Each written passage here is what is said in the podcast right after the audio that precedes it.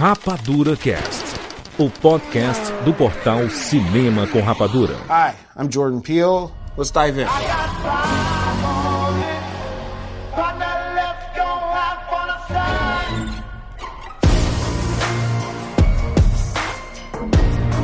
Seja bem-vindo, seres Rapadura em todo o Brasil. Está começando mais uma edição do Rapadura Cast. Eu sou o de Filho e no programa de hoje nós vamos falar sobre Corra e Nós, filmes do Jordan Peele. Estamos aqui com Rogério Montanari. Que satisfação falar da carreira de Jordan Peele, dos dois filmes inacreditáveis desse cara. Já tô dando spoiler aqui do que eu acho dos filmes. Muito Vai bem. Catiuxa Marcelos. Eu queria me defender como uma pessoa que gosta muito de chá, porque eu tomo muito chá, mas eu não sou uma pessoa tão ruim assim. Então, é isso. tá falando da, da xícara com a, com a colherzinha e tudo, é Exatamente. Isso? O pessoal agora me vê tomando chá e fica...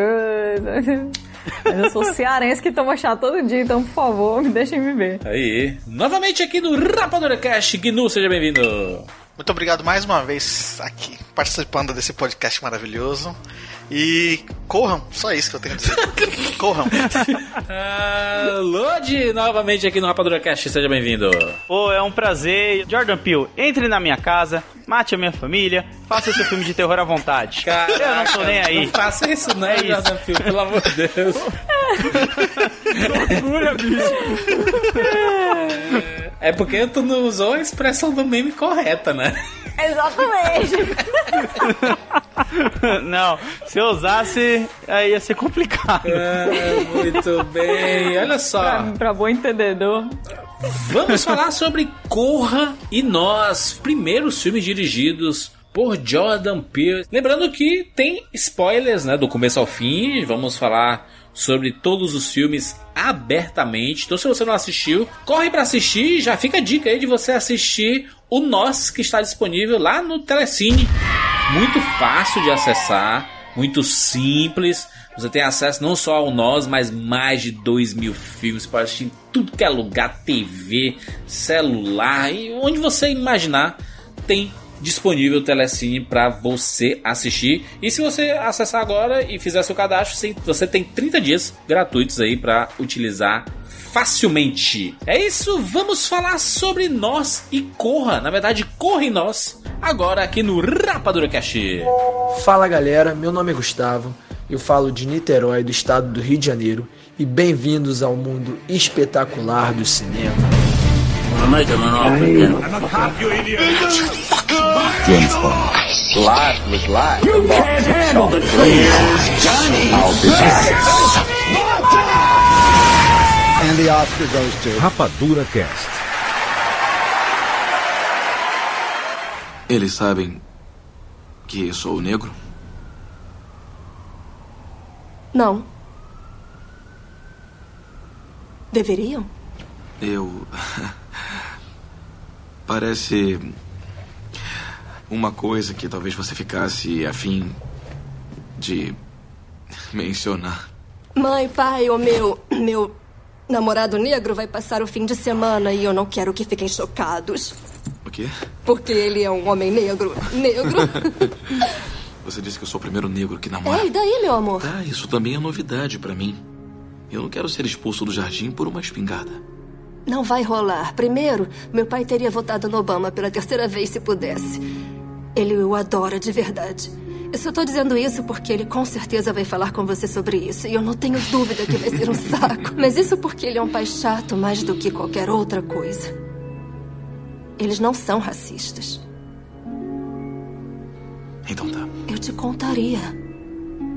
Eu não levaria você pra casa deles. Tá. Pensa nisso por tá, uns dois tá, segundos, tá? Tô pensando. É, meu amor, que bom. Antes da gente falar sobre Corra, vamos falar sobre Jordan Peele, esse nome aí que já está na internet há um tempão, né? Fazer as suas, suas seus vídeos de comédia. E aí quem diria que Jordan Peele, né, depois de alguns anos, iria se tornar esse grande diretor de filmes de suspense, de terror, com temáticas fortes e tudo, né? Sabe o que eu tava achando legal, Júlio? Eu tava vendo umas entrevistas dele. Ele fala que ele sempre foi fã de filmes de terror, sempre acompanhou bastante. E é legal, eu pelo menos acho muito legal você ver um cara que é muito fã, depois conseguindo ganhar muita fama trabalhando com aquilo, sabe? Ele É. virou um puta nome no terror hoje em dia, né? Sim, virou uma, uma referência pelo, pelo tipo de filme que ele tá entregando também, né? Credibilidade total, porque também não são filmes de terror fácil, jump, jump scare, essas coisas, né? São, são filmes que têm uma temática muito forte, né? Crítica social foda, como se fala, né? Isso. a, gente até, a gente até colocou, a gente colocou o Corra e acho que a gente colocou o Corra e o e o nós na lista, não colocamos? Acho que colocou o Corra, foi. São filmes que tem muito a contar, assim. É aquele filme que quando termina, você continua falando sobre ele, porque ele tem, além de, de trazer uma atmosfera de terror muito forte, que você fica muito tenso durante o filme, né? É diferente do último, do, do último podcast que a gente falou do Ari Aster, que é um, um- que é um, um terror mais de atmosfera. Aqui no caso do Jordan Peele é um terror mesmo, assim. Ele, ele te coloca naquela sensação que você fica claustrofóbico e tal. Só que, cara, quando você começa a pensar sobre o filme, você vai tirando muito mais coisa. Muitas camadas, né? Eu vou até te falar, Rogério, porque quando eu fui ver Corra, foi um filme que me pegou de surpresa. Eu não sabia nada, li- extremamente nada do filme. Eu não tinha visto o trailer, nada. O começo, pra mim, parecia um filme de comédia. Eu tava achando que ia ser um filme de comédia pelo tipo, nossa, o cara negro que vai na casa da esposa, da namorada branca e vai, tipo, ser várias piadinhas com isso, sabe? E aí, eu, quando começou as paradas do filme, cara, eu fiquei sem reação.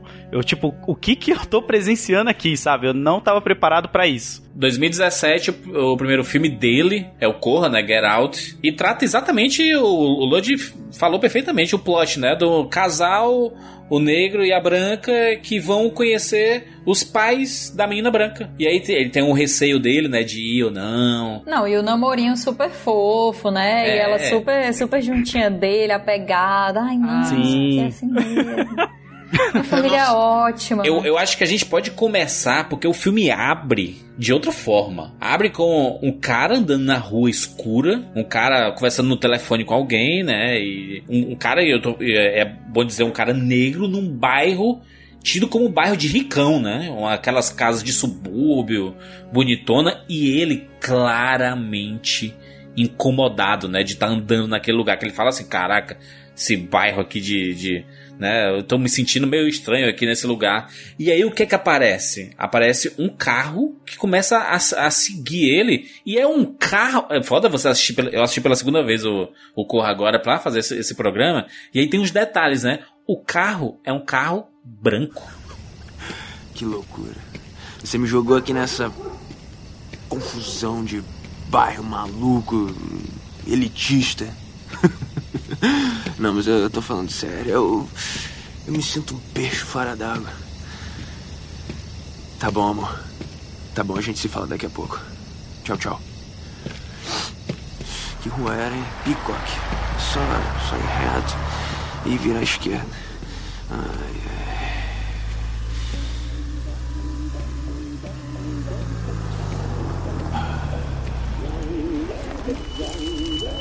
ai.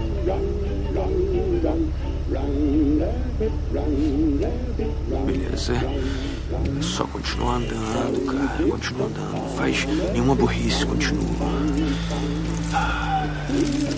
Foda-se, eu vou dar uma meia volta agora mesmo. Hoje não. Eu não. Eu, hein? Tô careca de saber como é que eles tratam a gente por aqui. Eu tô fora.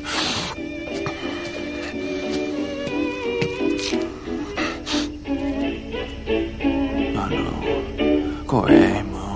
Que isso? Oh, que foi? Que foi? Qual é, irmão?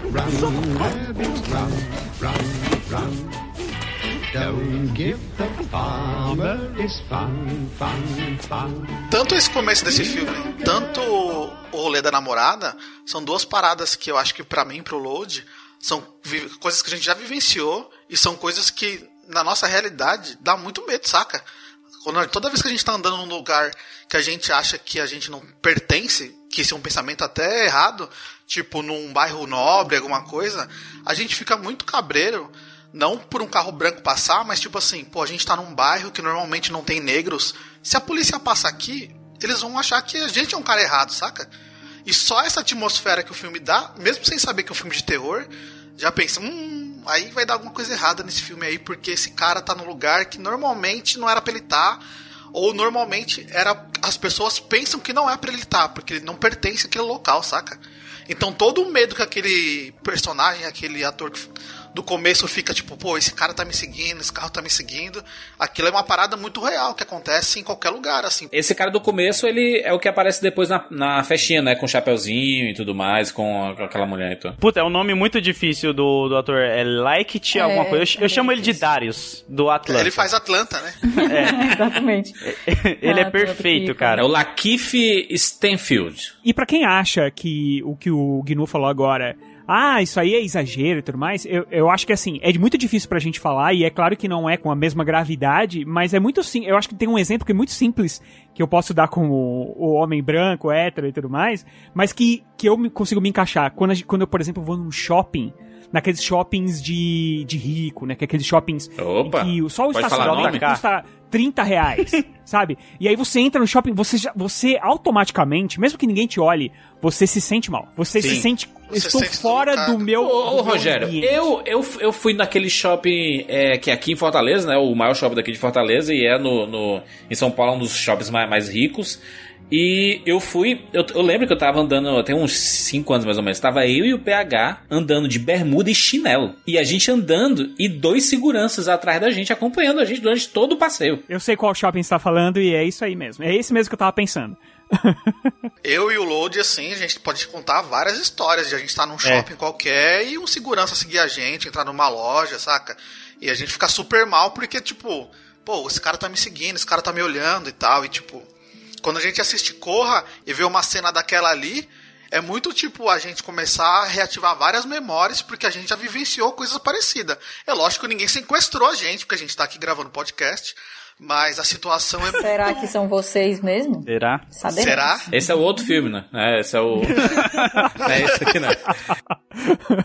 O Jordan Peele, né? Ele faz questão de colocar tudo isso, né? Ele, ele mesmo já, já disse em entrevista assim, cara, os protagonistas do- dos meus filmes sempre vão ser negros, aí branco já tem demais sendo protagonista. Eu vou contar as minhas histórias. Vão ter histórias que eu não vou contar, não, não vou falar sobre racismo, apesar de sempre estar ali é, é, né, a sombra do racismo ali, tipo nós, né, que a gente vai falar daqui a pouco, ele é menos, mas ainda assim, ele é menos do que o Corra, né, é menos falado sobre racismo, é mais um, é pro- protagonizado por uma família negra e tudo, né, mas essa vai ser sempre a temática do cinema dele, que ele gosta, Ele é menos claramente, né, falado Sim, sobre racismo. sim, Acho sim, que sim. O, a coisa do Jordan Peele é que, cara, é uma narrativa tão inteligente, esse cara é tão genial. O fato dele não, não se deixar levar pela pressão editorial, digamos assim, de Hollywood, né? É, só vai fazer ele cada vez mais ser uma voz que é original, uma voz que é completamente necessária, porque ele chegou aí, né, vindo da comédia, fazendo uma coisa que ninguém botava fé nenhuma que ele fosse fazer desse jeito, calando a boca de geral. E ele vai continuar fazendo isso aí. Vai continuar fazendo porque ele tem personalidade pra fazer isso. Ele tem, né, o que a gente chama aqui as costas largas, né? Ele não vai se deixar levar pelas coisas. Ele vai fazer o que é necessário ser feito ali. E ele tem toda a razão, cara. Filme com protagonista branco. Tô olhando aqui, eu tô olhando pra minha parede, tem um pôster de Jurassic Park, tem um pôster de Harry Potter, tem um pôster de Tubarão. E, e sabe o que eu acho legal do Jordan Peele? É que no Corra, ele já traz vários tipos de debate, sem ser esse da questão de você ser negro num bairro rico. Mas o primeiro que, pelo menos eu achei muito da hora ele trazer, é a questão do relacionamento interracial. Pro protagonista, um dos maiores problemas pra ele é que naquele momento que tá deixando ele com tensão, é que ele vai conhecer os pais da namorada branca. mas E, porque tipo, ela ele- não disse pros pais. A gente sabe, né, todo o plot da história, mas naquele momento ali ela não tinha dito, ela, os pais dela sabiam e etc e tal. Que ela namora, mas não sabe que ele é negro, né? E aí isso incomoda ele, né? É, você como negro, você já fica pensando, mano, ele já meio que tem um pré-julgamento de quem eu sou, como eu sou e o que eu vou fazer, sabe? Eu, pelo menos, posso tirar muito do da minha questão, porque eu sou casado barra namorado de uma mina branca, né? E quando eu fui conhecer os pais dela de interior, branco e tudo mais, foi a mesma questão, sabe? Esse medo de você conhecer uma família branca, porque até então eu não tinha contato com uma ainda, sabe? A minha ex-esposa era negra, que nem eu, então tava suave. Mas a partir daí você já vai criando vários pensamentos na sua cabeça como vai ser, putz, vai dar merda, eles não vão me aceitar, sabe? Você mesmo vai se colocando para baixo. Eu acho legal esse debate que ele traz, porque o próprio Jordan Peele é casado com a Dina do Blue 99. Então, tipo, ele já deve ter passado por algumas coisas, sabe? Sim. Isso eu acho legal. É a experiência própria, né? Eu tive essa experiência só com o contrário, né? A minha ex era uma mina branca e minha atual é uma mina negra. A minha experiência, quando eu comecei a namorar a minha ex-namorada, eu tive essa parada, tipo, seus pais sabem que eu sou negro? E tal. Aí quando chegou lá, foi tipo, pô, espero que não tenha nada, espero que não, não role. E quando eu fui ver, eu era tipo, a único contato com o universo de negro que eles tinham, assim, saca? E existia, existia um racismo muito velado nas falas dele que depois que eu fui sacar o que que era, assim, era bem complicado. Mas o, o, maior problema é justamente o racismo velado, né? Sobre essa parte do, do relacionamento é interessante porque a gente vai ver o desenrolar dele mais à frente, mas quando eles decidem, nah, vamos lá pegar a estrada, e aí tem um acidente lá com o Sevo, a gente fala daqui a pouco sobre isso. Mas quando aparece o policial, é que a gente vê um ponto que é, é muito interessante para essa discussão que, é, que a gente está tendo aqui. Porque o policial, ela estava dirigindo o carro, o policial fala com ela, mas ele pede o documento do Chris. E o Chris não estava nem. Você é um passageiro, você não tem por que dar um documento. Não faz sentido você dar um documento. Tá bom. Vocês estão vindo da cidade grande? É, é, meus pais moram em Lake Pontacle. Nós vamos passar o fim de semana lá. Hum. Senhor, posso ver sua habilitação, por favor? Peraí, pra quê? Tá, eu só tenho a identidade. Não, não, não. Ele não estava dirigindo. Não perguntei quem estava dirigindo. Eu pedi para ver a identidade. É, pra quê? Não, faz o menor sentido. Não, não, não. Que isso? Não tem que mostrar a identidade para ele. Não fez nada de errado. Amor, amor, tá tudo bem. Para. Sempre que acontece um acidente, nós temos o direito de isso pedir... Isso é mentira. Senhorita, olha.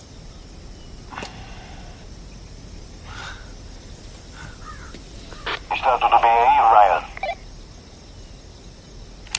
Sim, tudo bem.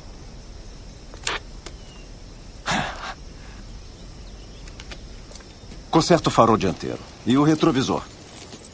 Obrigada, seu guarda. Ele tá muito natural em dar o documento e ela tá muito brava porque o policial tá pedindo o documento dele, porque ela sabe que o policial tá é, pedindo o documento porque ele é um cara negro. Só que aquilo, aquela situação tá tão enraizada nele, e em vários outros negros americanos, em qualquer outro lugar, que para ele é tipo é normal. Eu falei, meu, eu sei que eu tenho que andar com um documento, porque eu vou precisar mostrar para esse cara, porque eu tenho que provar para esse policial branco que eu sou um cara é, honesto, comum e tudo mais, saca? E ela tá fica naquele momento a gente não sabe, né, que ela vai fazer o que ela precisa fazer, mas é, naquele momento ela fica muito no. Meu, por que você tá pedindo o documento dele e tal, não sei o quê. E ela xinga o policial. E tem uma questão muito doida, porque ela xinga o policial e o policial não faz nada. Só que, e se ele tivesse xingado esse cara, o que que acontecia com ele? É. Mas tu sabe, mas, mas aí, o bom da segunda assistida é, é, a, é a coisa maravilhosa. Tu sabe por que, que ela, ela retrucou o policial? Porque se o Chris mostrasse o documento e o Chris iria sumir, né? Ele iria morrer porque ele ia ser sequestrado e tudo mais. O policial ia saber: opa, eu sei de um Chris, Chris fulano de tal, que eu vi o documento dele e esse cara sumiu. Então ela estava tentando limpar o rastro do desaparecimento dele. Da possibilidade, né, de, de ter um rastro ali. Não foi muito por causa. A, a, no momento ali fica parecendo que ela tá defendendo ele. Só que o racismo dela é bem, é bem velado, porque quando eles estão discutindo na cama, aí ela fala assim: Ah, você. Você lembra do. É, é, você, você falou pros seus, seus pais que eu sou negro e tudo mais. É, Pô, mas que besteira e tudo mais. Meu pai, inclusive, votaria no Obama pela terceira vez. for... Ou seja, é, é tipo assim ele não, é, não, é, ele não é preconceituoso, não. Ele até votou em negro, entendeu? É a, é, a, desculpa, é a desculpa do. Eu tenho um amigo negro, sério. Eu não sou racista, é, não. Exatamente. Eles têm, é, eu votei no Obama, eu, quer dizer que você não é com negros.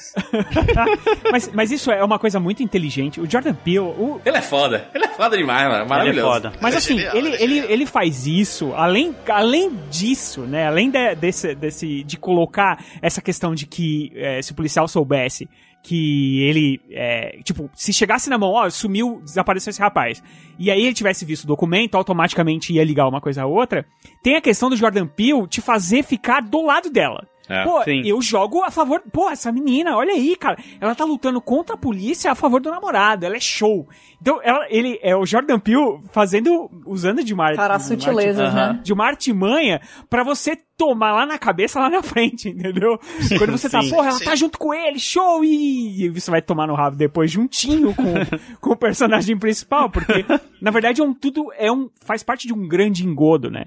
A, a família dela, é, uma coisa que a gente não disse aqui, é que é o seguinte, a família dela é uma família, além de ser uma família branca, uma família abastada, que mora é, em ap- aparentemente no interior, né, num- num- numa parte mais rural, porém é, super é, ali perto da floresta, né, aquela coisa assim mais rica e lembra tudo mais. bem aquelas fazendas escravagistas americanas, assim, do Sim. sul dos Estados Unidos, sabe? Exato, sul dos Estados Unidos, é, realmente Que parece não é por isso. acaso, né? E tanto que ele chega lá e ele vê, dá de cara com vários empregados, né? Entre aspas, funcionários que são negros e, e- e de uniforme e tudo mais. Aquela coisa bem clássica mesmo, A né? cara dele, o Daniel Kaluuya também é outro ator maravilhoso que fa- faz o Chris, né? Ele tem uma expressão muito foda no olhar, porque ele vai andando, ele vai olhando, aí vê a Georgina de um lado, aí vê o Walter do outro. Ele, caraca, maluco, só tem negro aqui de, de empregado da casa, né? E, e ele já começa a perceber, né, que aquele ambiente ali é um ambiente muito estranho, né? Mas, mas, mas uma coisa que eu, que eu queria falar, ainda um pouquinho antes dessa cena do policial,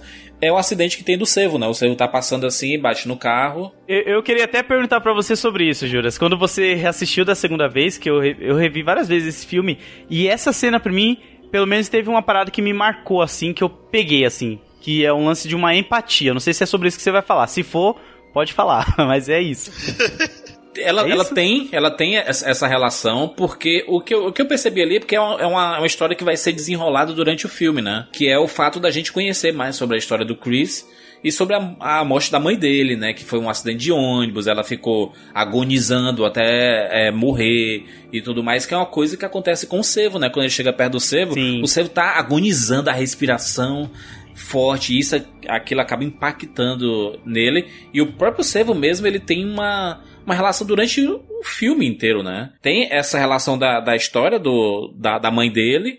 Tem a parada de que ele vê o servo pendurado na casa, né? Assim, empalhado. E ele usa esse servo pra, né? Cometer o. o pra, matar o, o pai da, da Rose, né? É, e você vê que o Chris, nesse momento que ela atropela o servo, ele é o único que fica desesperado pra resolver aquela situação, né? Tipo, ele quer, não, a gente tem que resolver isso aqui e tal. E ela não, ela só quer ir embora. Ela não dá tanta importância assim pro ser que ela acabou de matar.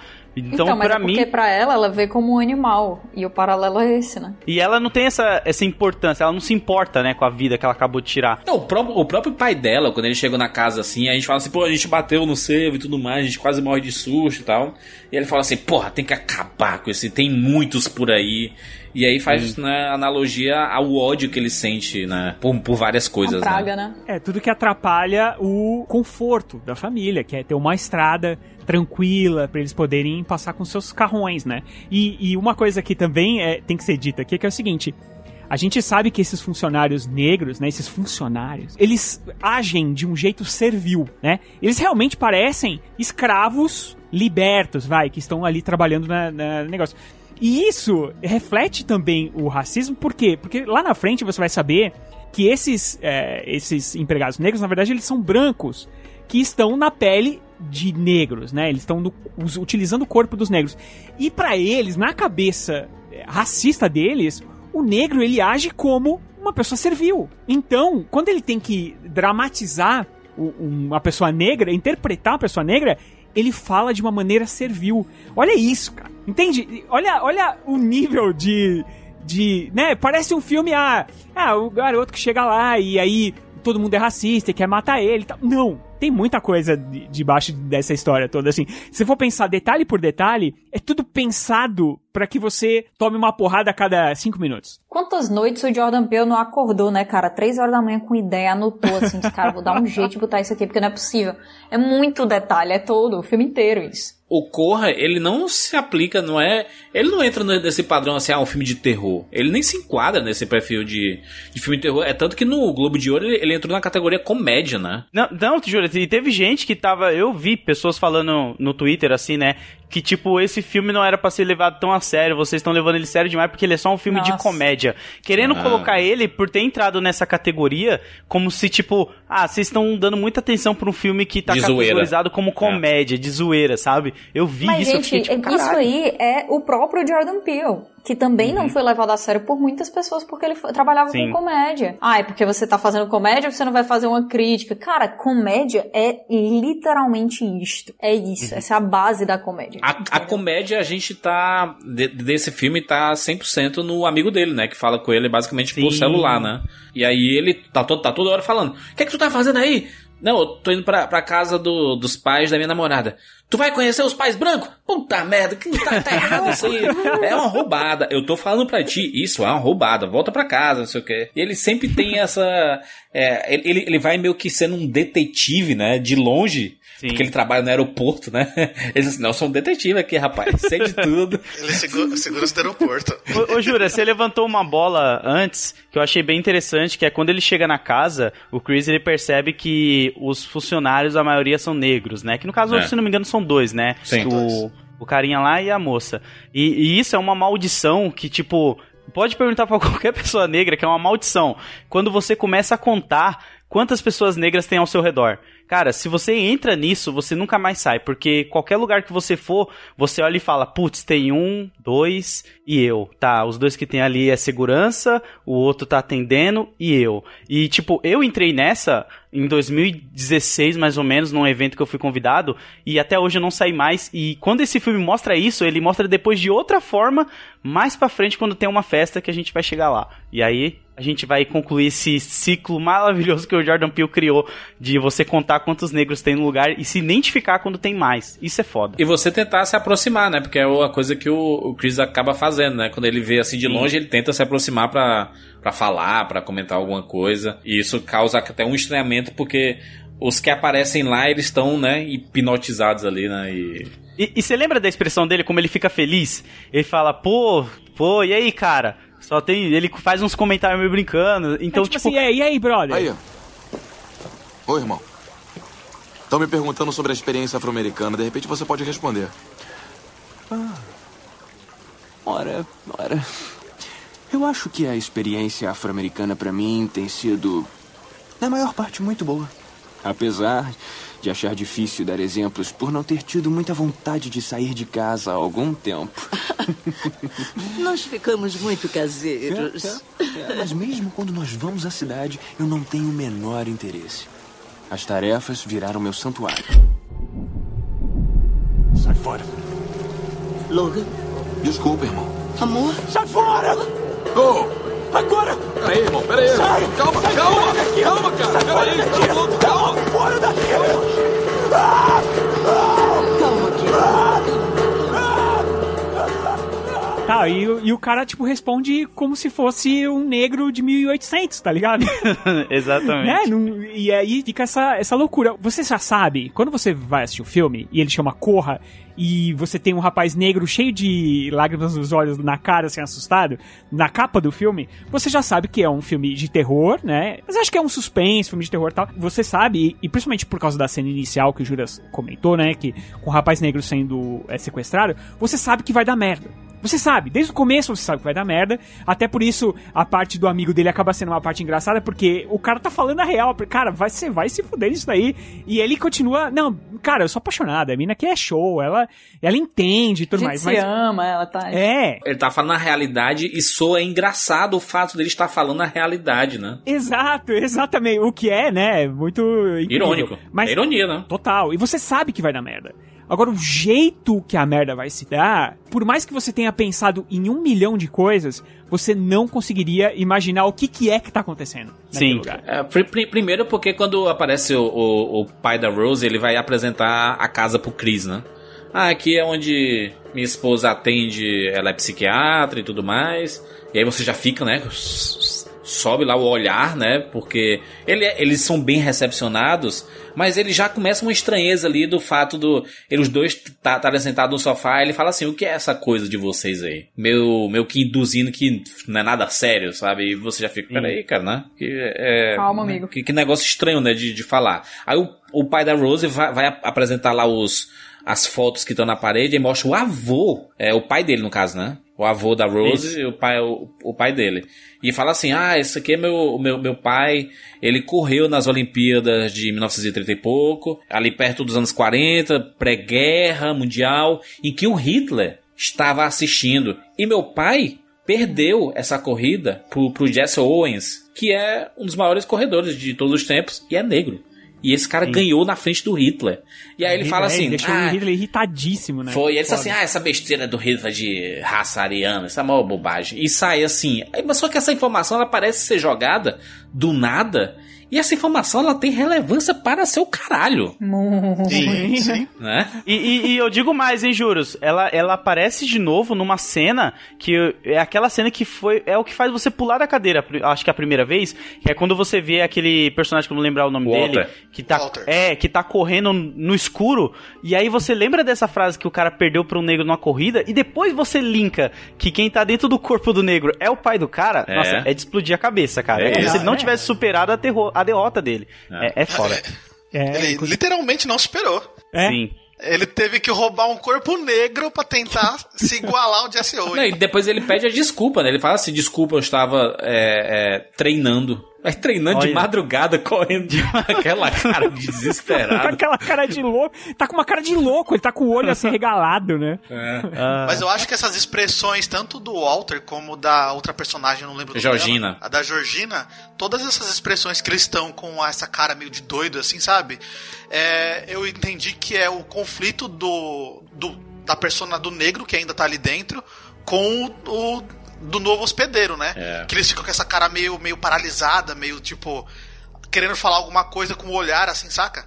Tipo, o negro tá tentando falar com o olhar, mas quem tá dominante ali é o, é, são as pessoas brancas que dominaram aquele, aqueles corpos ali e tal. Isso eu achei bem interessante. E no, o mais exemplo dessa cena é quando a Georgina ela, ela vai pedir desculpa pro Chris por ter Sim. mexido no celular. E aí ela tá falando com ele e ele dá uma, uma resposta para ela. E ela começa a falar, ela não tira o sorriso da boca, né?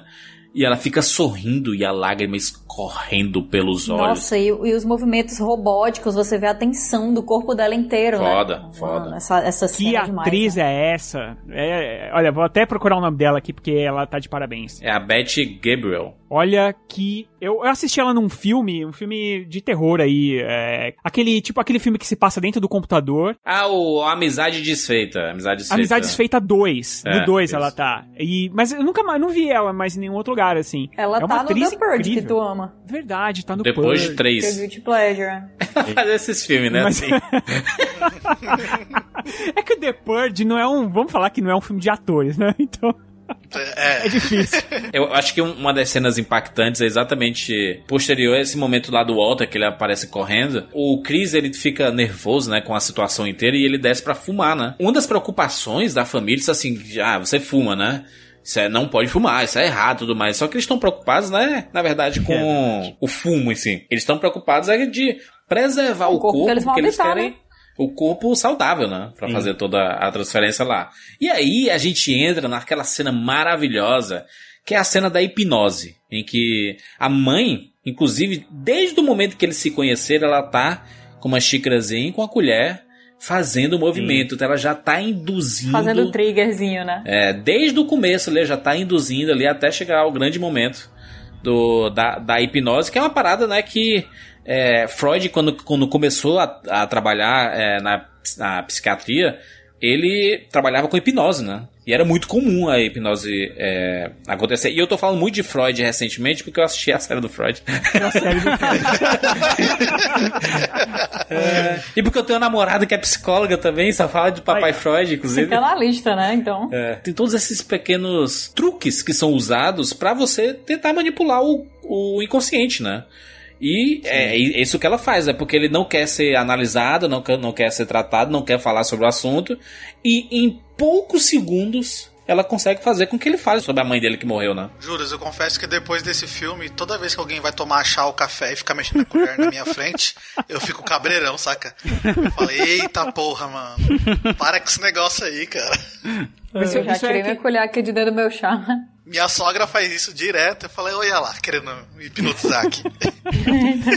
é porque ele, é, acho que é o, o, o, pai da família, né? Ele, ele fala assim, ah, ela, ela trabalha inclusive com hipnose. Ele fala assim, ah, você vai mostrar um pêndulo aí, vai ficar é, colocando no meu rosto pra eu dormir e tudo. E aí você entende, e quando você pesquisa depois, você vê que existem várias formas. E tem gente Tipo, a gente viu, né, só um, uma coisa casual, o do Big Brother mesmo, né? O, o Pyong Lee, que ele pegava na pessoa, né? Ele estava falando, Sim. agora você vai não sei o quê, pegar na pessoa, a pessoa está. Ou baixou, né? Baixou a guarda. E aí entrou no, no inconsciente ali.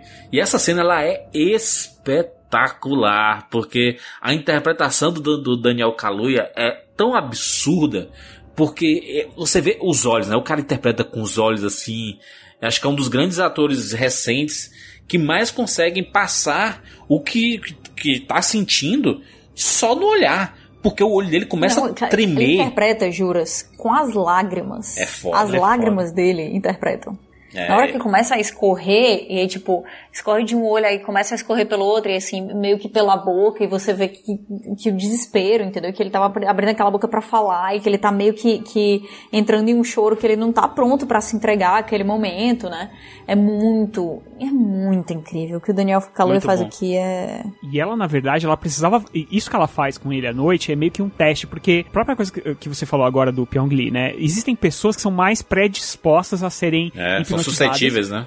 Exatamente, do que outras, né? Então, por exemplo, ela, ela precisava fazer isso à noite para saber se ele era suscetível à, à hipnose, para depois poder fazer o que ela precisa fazer, na real, lá na frente, que é que é domá-lo completamente e fazer com que ele faça é, tudo que ela queira.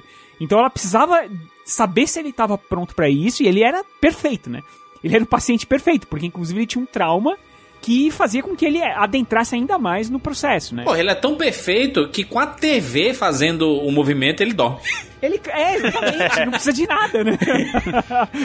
Qualquer coisinha ele já, opa, capotei aqui. E ele tem esse trauma, né, da mãe dele ter sido atropelada e ter sido abandonada enquanto ele estava assistindo TV. Então, quer dizer, o TV é um, a TV é um gatilho, o atropelamento é um gatilho, tudo, tudo ali é um gatilho para ele, né? Então, por isso que ele, ele consegue adentrar tão facilmente, né? Essas coisas só mostram como o Jordan Peele é genial em inserir essas coisas no filme, saca? Porque nada tá jogado, tudo tem ligação, tudo, tá ligado. tudo tem um porquê, tudo tá ligado, tudo tá bem amarrado. Se você ficar assistindo o filme mais de uma vez, você, putz, eu não tinha percebido isso, não tinha percebido é. aquilo. Quantas vezes você assistir, você vai pegar uma coisa nova? Sem dúvida. Tudo tá muito amarradinho, esse cara é genial. Ele tinha uma lousa, eu acho, que. Sabe aquelas lousas que você vai colocando os barbantes? É. sim, sim, tipo sim, de detetive. Das, das, teorias, né? Da conspiração. Quando, quando acontece essa, essa hipnose, né? A gente vê uma. Inclusive, em termos visuais, é muito interessante, né? Porque quando ela entra no inconsciente dele, a gente vê o Daniel Kaluuya caindo, né? O Chris caindo. E aí tudo escuro, assim, ou seja, tá dentro do inconsciente ali. E a gente vê uma janelinha pequena, que é onde a gente consegue enxergar a mãe da Rose, né? E, e aí ela tá olhando pelos olhos. E como a gente, né? A gente sempre ouviu falar que os olhos são a janela da alma, né?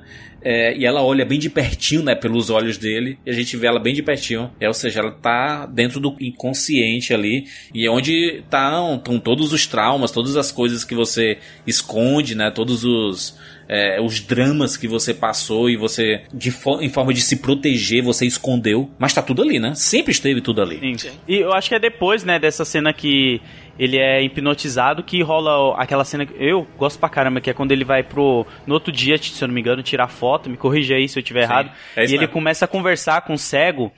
E eu, quando eu vi a primeira vez, eu pensei, pô, o cara achou alguém que vai trocar uma ideia, vai ter tipo um desenvolvimento de amizade ali. E você vê que não, né? O, o cara ele demonstra que ele quer muitas habilidades do Chris.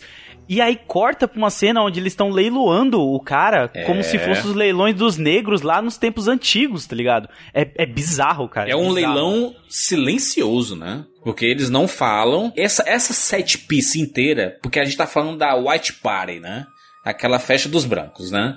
É, é onde vai chegar todo mundo. E se, se, não sei é, se vocês notaram isso, mas ele tem um tom fúnebre, né? Porque são carros pretos chegando, né? Eles estão com roupas assim de, de, de morte quase, né? É sempre um tom mais escuro. E, e, e são, né? 100% brancos, exceto os envolvidos, né? Na, na trama. 100% ricos. Nessa, nessa cena, em toda essa cena dessa White Party aí, ela é uma analogia muito, muito clara com o Leilão dos Negros que o Load falou, porque tem uma personagem que chega e aperta o Daniel e fala, nossa, ele é forte, né? Ah, é. braços e tal. A objetificação, Isso né? É uma parada que acontecia na época, tanto no, do, da época da escravidão, tanto no Brasil como nos Estados Unidos e qualquer outro país do, da América que teve o regime escravagista, que quando os negros eram escravizados e chegavam no porto, eles eram colocados um ao lado do outro e existia uma inspeção de ver se eles eram fortes, se tinham os dentes é, saudáveis, a língua. Então, aquela cena representa muito isso, dela pegando e uma primeira vez que você assiste e não percebe, parece que ela tá tendo um interesse, é, um desejo, né, por ele, né? Que também é uma objetificação do homem negro ali, mas ela realmente está inspecionando para ver se ele Literalmente é, objetificando. literal, né? Objetificando para ver se ele literalmente é um cara saudável. A festa toda não ficou a sensação de que eles, os negros eram sempre é, objeto desse estudo aí pra serem escravos sexuais, não? Tanto é porque o, o amigo dele, quando liga pra ele, fala assim: Meu Deus, escravos sexuais, eu sabia. E aí ele começa a enlouquecer, né? Fica também porque o, o Daniel Kaluuya ele, ele não é hipnotizado, mas tem o rapaz do começo do filme que a gente É. falou no podcast que tá nessa cena e ele é o cara que tá servindo a, sei lá, a companheira dele ali. Então ele tá ali, você quer alguma coisa? Você mesmo ele sendo um branco naquele corpo, né? Naquele dentro daquele corpo, ele ainda faz o que os empregados da casa fazem, que é essa atitude meio de tipo, eu tô aqui pra te servir, tô É, aqui ele pra entra no personagem, né? Mas é porque é, mas é porque ele tá no personagem. personagem. Então, mas é porque é aquela história de, de- do branco interpretando o negro, né? De ser É a, é a maneira como eles enxergam aquilo. Nesse personagem, o Andrew, quem entrou na cabeça dele foi o ex-marido dessa, dessa mulher, que ela- ele pode ter morrido, ou tava perto de morrer, alguma coisa do tipo, ele foi transferido pra cabeça dele? Eu, eu entendi que sim, que é- Sim. aquele cara é o ex-marido dela. Sim. E Porque é- ele se mostra, né, já assim. tava mega vencido ali da validade e aí, tipo, Ele chega no, no grupinho ali, aí ele mostra assim o corpo, né? Assim, a, a- a- olha aqui, eu tô bonitão, não sei o que e tudo, e as pessoas ficam olhando pra ele. E eu, fico, eu fiquei com essa sensação de que, olha aí, eu, antes eu, eu tava morrendo e agora eu tô aqui nesse corpo, saudável. Mas é que, o- é que o racismo, ele, ele pode parecer um racismo inverso, é, de como, por exemplo, os brancos invejam os negros e eles querem ser negros. Na verdade, o que eles querem é usar os negros como se fosse uma roupa. Sim. Porque assim, É, o intelecto do negro pouco me importa, não serve pra nada. O que eu quero é que o corpo, porque o corpo deles é mais forte, porque as pessoas, tem muita gente que fala assim: "Ah, eu não sou racista, porque é, nossa, eu queria ser negro, porque o negro ele pode sair no sol, o negro ele consegue correr mais, o negro não sei o que, não sei o que lá". Só que na verdade, você não tá- nunca tá pensando, esse cara ele nunca tá pensando no intelecto. Ah, o negro é mais inteligente ou não, o corpo, é como se o corpo fosse é só isso uma não é uma roupa. pessoa, isso são atributos. Exato. Ah, porque o negro tem o, o, o o pinto grande. Ah, então eu quero ser negro, porque eu quero ser o fodão. Inclusive tem essa cena, né? A mulher pergunta, quando, quando, quando ela pega no braço dele assim, e aí ela, ela fala assim: E aí, Rose, é verdade?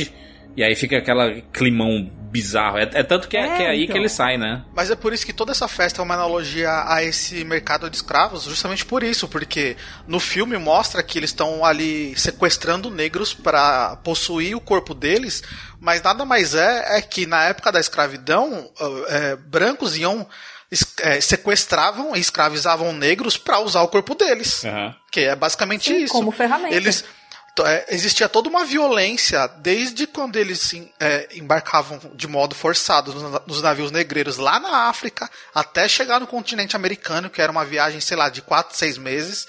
Existia toda uma violência psicológica para esse negro chegar no continente com um intelecto tão vazio, tão é, desesperançoso que os brancos poderiam, poderiam, com muitas aspas, usar aquele corpo vazio de intelecto, de cultura, de esperança, de amor, de tudo, pra fazer o que eles queriam, assim, saca?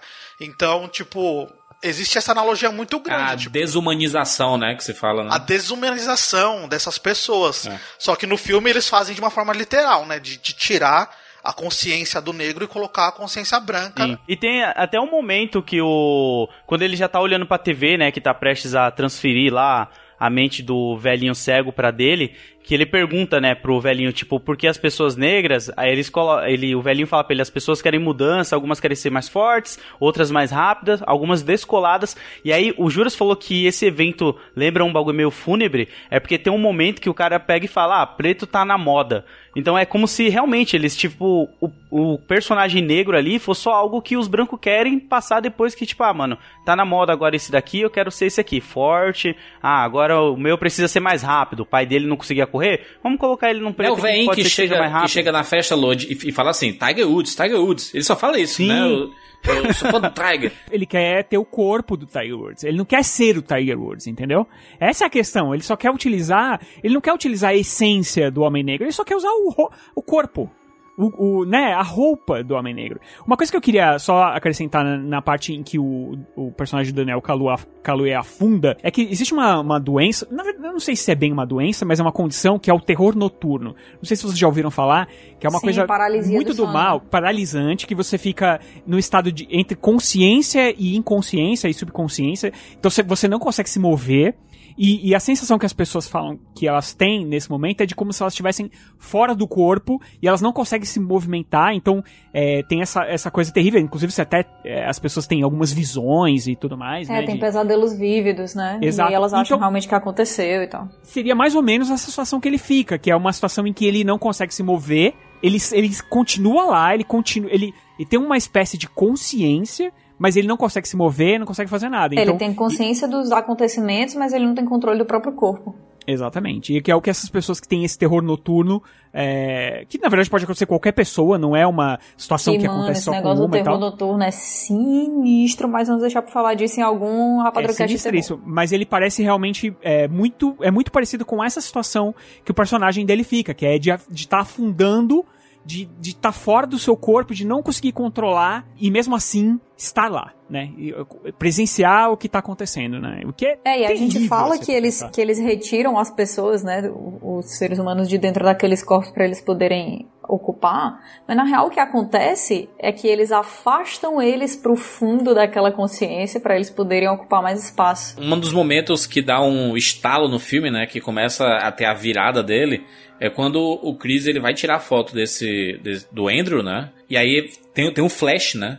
E aí o flash, ele é o que derruba a hipnose. Então, tanto quando tira o, a foto com o flash, o Andrew ele muda a cara dele, começa a escorrer sangue no nariz, ele olha pro. Ele vai direto no Chris e fala assim: Get out! Né? Fuja, corra! E aí você, caraca, meu irmão, o que, que tá acontecendo aqui? Tá com- Você não entendeu porra nenhuma até agora, E, e- né? e sabe o que eu acho que é o mais doido? Agora, o, vamos juntar isso que o Rogério acabou de falar, de que você tá vendo todas as ações, mas você não tá podendo fazer nada. Imagina que esse cara que acabou de acordar, ele tá vendo tudo que tá acontecendo, É. desde o início que ele foi hipnotizado.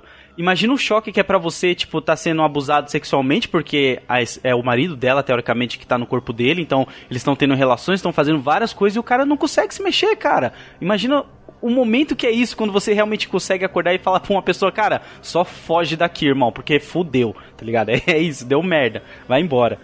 É uma prisão aterrorizante, né, cara? Você tá ali dentro de um corpo que você tá assistindo tudo. Uma das coisas mais legais dessa fala é que no lapso de consciência que ele tem, ele vira pra uma pessoa que tá lá que ainda não tá sob esse efeito, e ao invés dele pedir ajuda, ele diz pra Sim. pessoa fugir, né? É uma. Acho, acho que quando a gente chega ali mais ou menos na, no- nos finalmente, é que a gente acaba tendo a explicação de todo o plano, né? Que.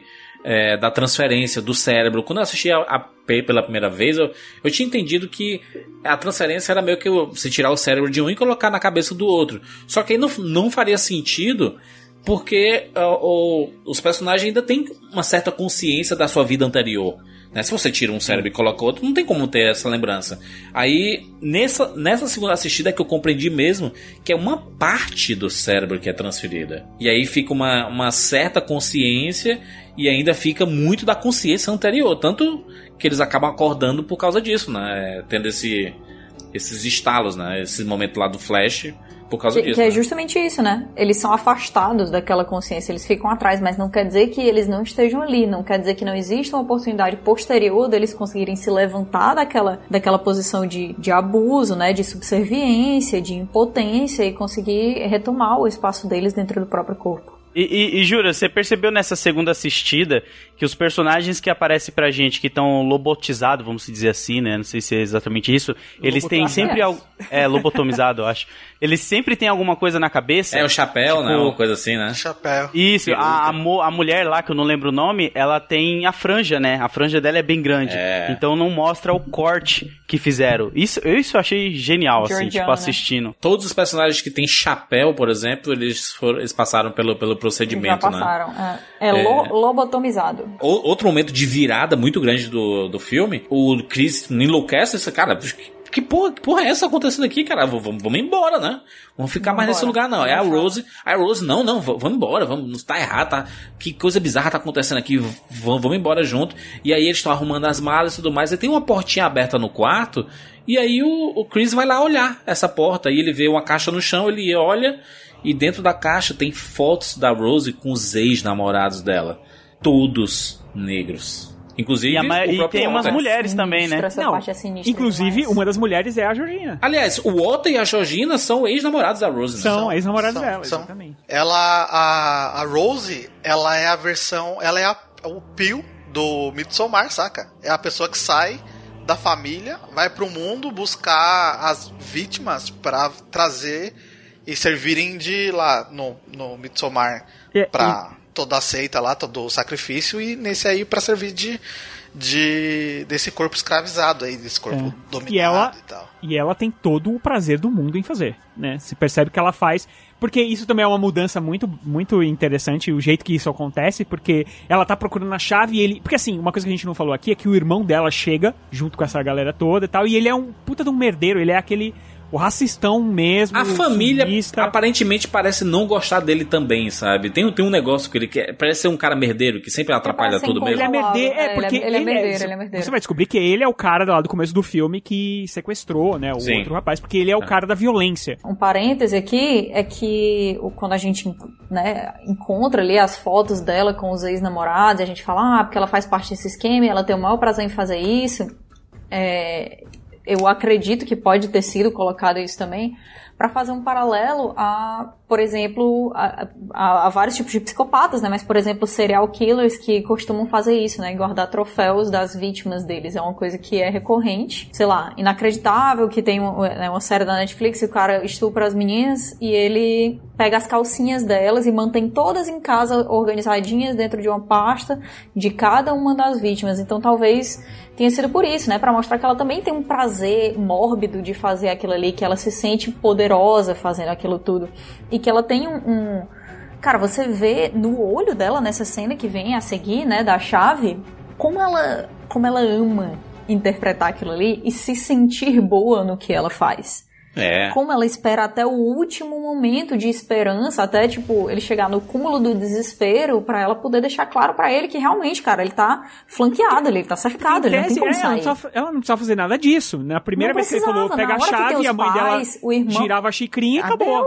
Exato, mas ela fica dentro da bolsa, ela fica revirando em vários momentos assim, e, e com uma cara de desesperada, né? E com uma voz assim de desesperada mesmo, dizendo: Meu Deus do céu, eu tô procurando aqui e tal. Ele, Aí "Cadê ele grita: e tal?" cadê a porra da chave? Aí ela fala assim: tá aqui. Já sacou que eu não posso te dar, né, amor?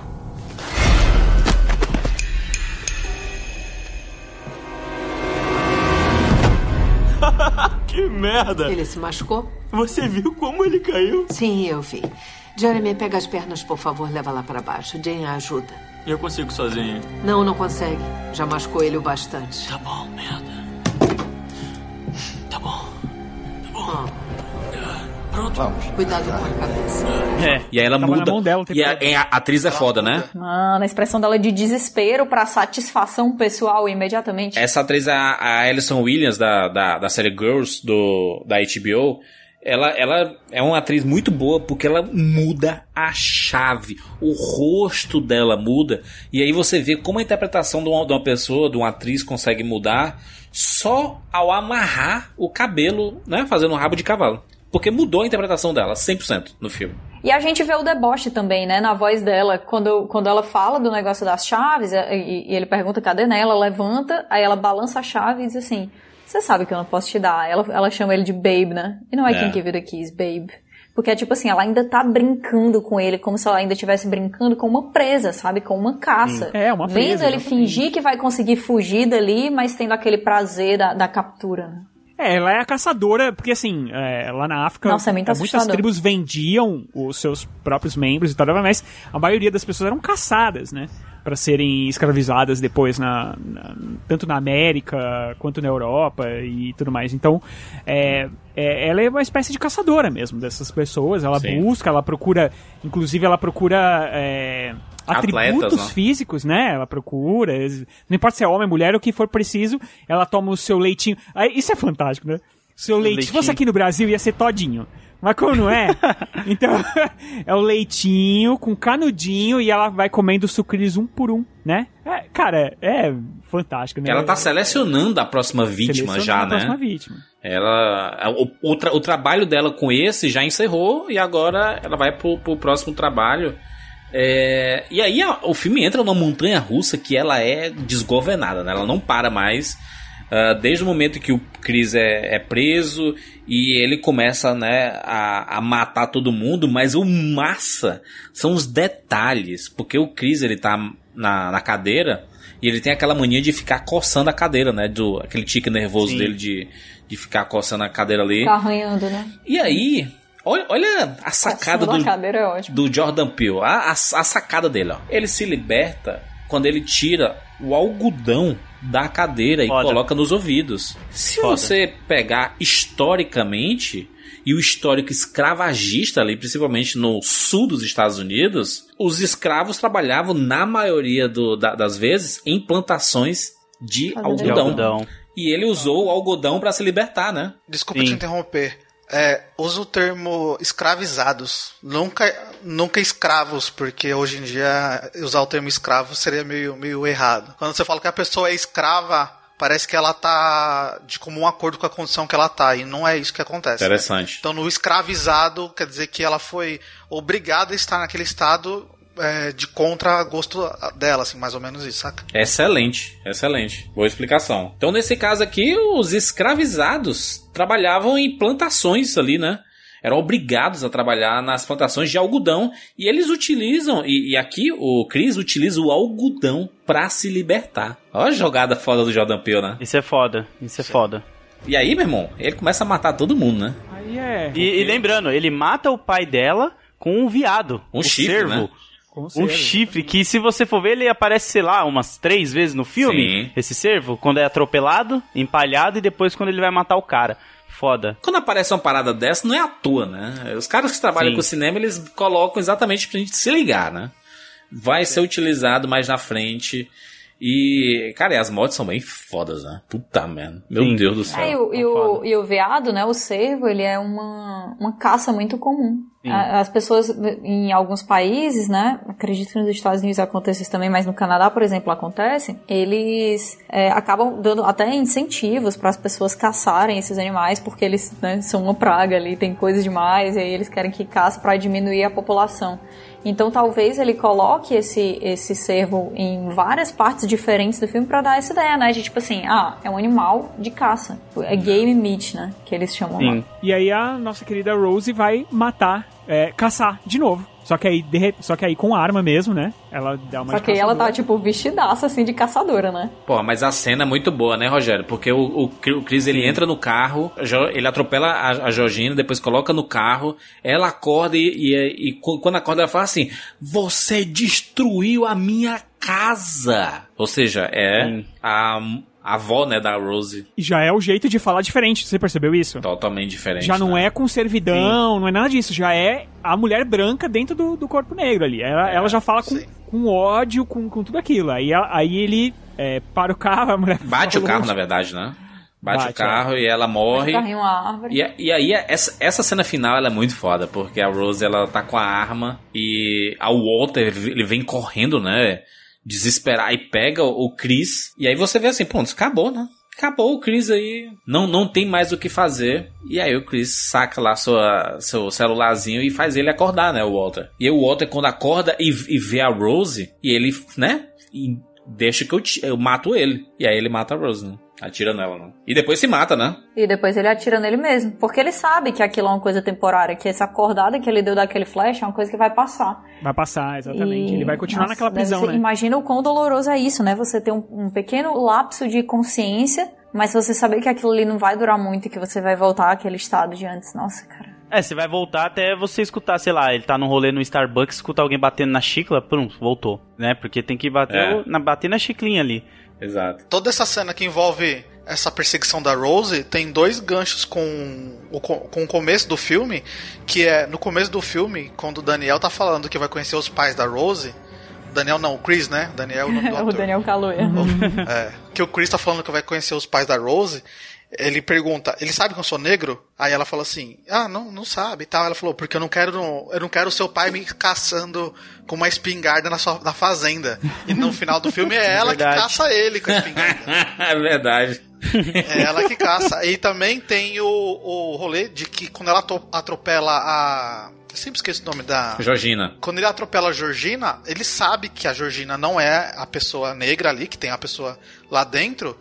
Mas pelo trauma da mãe dele, ele não consegue deixar ela pra trás. É que ela fica meio que no chão agonizando, né? Ele, pô, não Sim. vou repetir essa parada, né? E ele vai lá e, e- e pega ela, né, tipo, pra levar embora e tal, mesmo sabendo que ela não é mais ela ali e tal. Então tem, tem esses dois ganchos com o começo do filme que são bem legais. Agora, agora, depois de todo esse rolê, imagina a situação do Chris. Tem uma família branca toda morta e tem um negro morto ali pé, perto dele. E ele tá esganando uma branca. Não esquece, ele tá em cima dela verdade, esganando ele ela tá em porque ela cima não dela. morreu com o tiro. Ele tá em cima da menina. E tem, e tem- aí tá, a interpretação dela é muito foda porque ele tá, ele tá esganando e ela tá rindo, o que é bizarro. que Meu Deus, é um negócio bizarro. E aí aparece o carro da polícia. Qual é a primeira reação do Chris? Levantar os braços, né? É. Fudeu, né? Acabou. Quando aparece o carro da polícia, a- eu lembro que a sensação que eu tive no filme, quando aparece essa cena e vem o carro da polícia, eu falei, eu não acredito que depois de tudo que aconteceu, ele ainda vai se fuder. Porque a- até então era o que eu imaginei que ia acontecer, tá ligado? A sensação dele é de levantar os braços e a sensação dela é de alívio. Chega a polícia na sua rua, por exemplo, para as pessoas brancas, puxa, um alívio, né? Tá aqui protegendo e tal. Para as pessoas negras, putz, será que será que eu vou ser preso é, inocente, sabe, é, sem, sem ter culpa Sim, de nada? sim, sim. Será É só vão que a gente, como espectador, a gente, a gente tá. A gente viu o rolê inteiro e a gente. Né, a gente tava torcendo pra ele se livrar de tudo isso, né? De to- toda a situação que tá- ele tava passando. Quando aparece o carro da polícia, eu, eu, eu lembro do sentimento. Eu falei assim. Puta merda, ele se fudeu. Você já imagina que é aquele policial branco do começo do filme que tava aparecendo ali. Sim, da estrada, né? Logicamente ele era um policial racista. Aí pô, pronto, ele vai ver o cara matando a mina branca, acabou Já pra era, ele, né? Mas aí eu acho que tem uma coisa genial. A coisa genial que eu. eu Nem sei se eu vou estar me adiantando muito aqui. Mas é que tem dois finais alternativos essa beleza desse Sim. filme. Hum. Sim. Dois finais. Diga lá. O primeiro é esse que a gente tá comentando que surpreendeu, mas quem chega é o amigo dele, né? Pra salvar Sim. ele. E é maravilhoso. Não, dá um alívio quando a câmera vai, é, abre a porta e tem escrito aeroporto no. no... Aí você, ufa. Ajuda. Ajuda. Socorro. Ele. Ele. Ai, merda!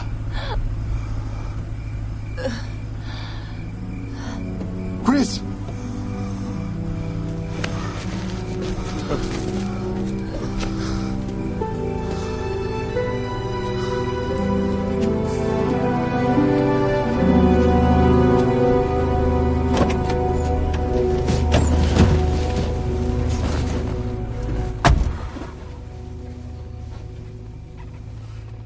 Eu te falei pra nem entrar naquela casa.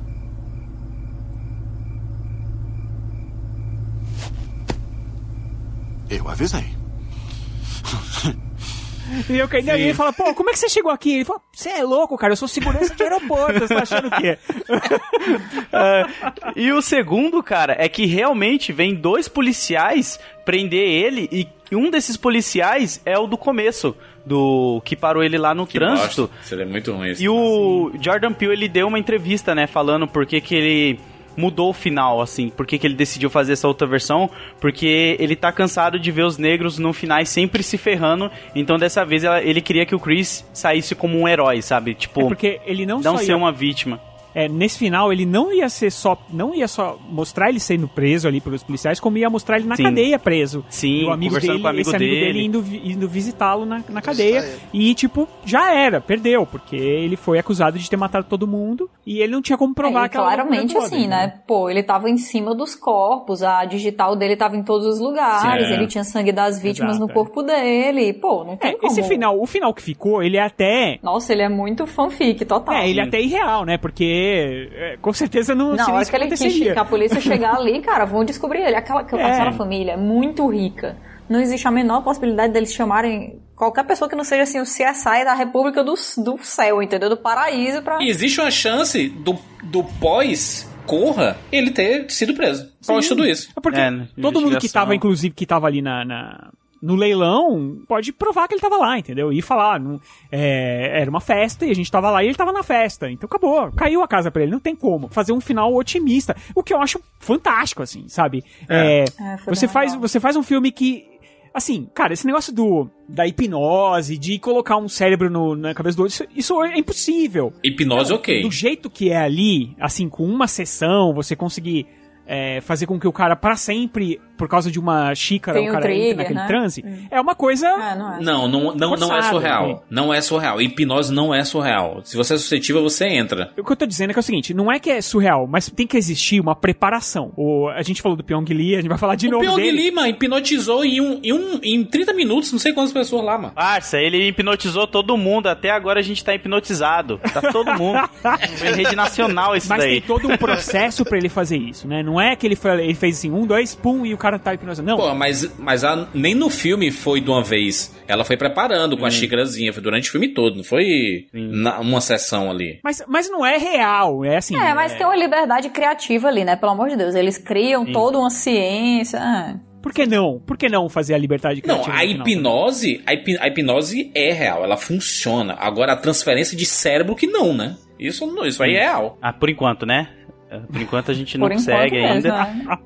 Tem uma série muito boa que se chama Upload, que mostra ex- exatamente isso. Você tá perto de morrer, você transfere sua consciência para um mundo virtual que é tipo o céu. E aí você vive lá, a sua consciência de boas. Black Mirror também, né? O episódio do Black Mirror lá. San, San Junipero. San Junipero, exatamente. Gente, antes de Black Mirror tem o Sexto Dia do Schwarzenegger, gente. Opa! Sexto dia clássico. É. Mas eu queria até fazer um comentário aqui, Ah. tipo, me, me. Como que eu posso? Não vou falar me desculpar, Hum. mas por muito tempo eu preferia essa segunda versão. Numa primeira vista, eu também pensei isso. Pra ser o choque de realidade. É, até que eu li um livro que saiu aqui no Brasil tem um tempo, que se chama Horror Noir, a representação do negro no cinema. Não sei se chegaram a ver. Sim, que ele mostra todos esses clichês, assim, do negro no cinema. Sempre é o primeiro a morrer, sempre termina pra baixo e tal. E o Jordan Peele mudou isso. Aí a, a mina colocou no trabalho dela do livro tudo que o Jordan Peele fez com Corra, Us. Então eu peguei e comecei a repensar essas coisas. Falei, pô, é verdade, né? Por que, que eu sempre vou esperar um- a coisa pior pra ele, sendo que o cara me mostrou algo positivo aqui? Então é só um. Desculpa, galera, os outros podcasts por aí que eu gravei exaltando esse outro final. aqui é o verdadeiro. Não, eu confesso que eu também, na, na primeira vez que eu vi, eu falei, pô, mas esse final que ele deixou de fora é tão mais bacana. Cara, mas depois você reassiste o filme, você percebe que esse final que ele deixou faz todo sentido. Porra, todo Sim. mundo faz um monte de merda com ele e é ele que vai se ferrar no final só porque ele é negro. Né? É, Exatamente. tipo, é um anti. É, é anti o que ele tá tentando passar com o filme dele, né? Quando ele faz Sim. isso. Então, é, Jordan Peele, cara, não, nunca errou. Não, até agora não. Nunca errou. Até agora tá dando. Se eu não me engano, tem um terceiro final roteirizado também desse, no qual o, o, o Chris ele, ele é lobotomizado e vira esse corpo é, Aí não. transe. Aí é fanfic, não é possível. Tá. É, não, é, é ele, só ele entra não é no corpo em transe e consegue se libertar depois, e aí fica de uma dupla consciência. Não, o final é ele preso, que é o final pior é final do ele mundo. se fudendo, é, o- ele se fudendo, ele virando mais um daqueles corpos é, zumbificados lá do, do- do da galera. Ah, mas aí é foda, né, Jordan Peele também. Você fez todas as possibilidades possíveis pra não. Sabe? Pô. Ele, ele fez todas possíveis, jo- jogou pra cima os papéis e pegou um, aí pronto, vai ser esse. Pelo menos ele pegou a boa. É, boa, isso é verdade, isso é foda. O Corra acabou fazendo um baita sucesso, né? Chegou em premiação e tudo mais, foi muito forte, assim, um, serviu pra apresentar é, o cinema do Jordan Peele e meio que preparou ele pro, pro próximo filme que é, ele, ele já tinha essa ideia, já tava preparando, e aí dois anos depois de Corra, Jordan Peele vem com Nós. Quando eu era menina, eu fui àquela praia com os meus pais. Eu me afastei deles. Não sei porquê, mas me afastei. Eu acabei numa sala de espelhos. Tinha outra menina lá dentro. Ela era igual a mim. Exatamente igual a mim. Era uma sala de espelhos. Ela não era um reflexo. Era de verdade. Ela era real. Ela.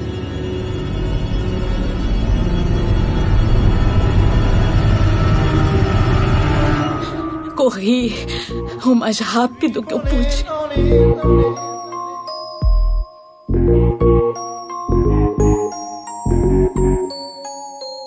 Maravilhoso. E aí é uma outra pegada, né? Ele coloca uma família de protagonistas negros, como a maioria do cinema dele, né? É, ele sempre. Uhum. Ele diz que sempre vai fazer isso, vai ser sempre o protagonista negro, e é, e é bom, né? Essa, essa decisão dele. é, de, de a escolha dele, né? De, de fazer isso com o cinema dele. Cara, é uma família comum. Família comum. Sim. Passando por situações comuns, de indo pra praia, passar um fim de semana e tudo mais. E aí, do nada, eles são surpreendidos com uma galera que chega que é muito parecida com eles, né? Na verdade, são eles. Muito né? parecida. Muito São eles, né? Um pouco parecidas. Mas o que a gente não pode esquecer é que, de novo, no início do filme, ele, ele tem uma tem, tem toda uma set Começa piece, né, de uma garotinha num, num parque de diversões que ela se distancia dos pais.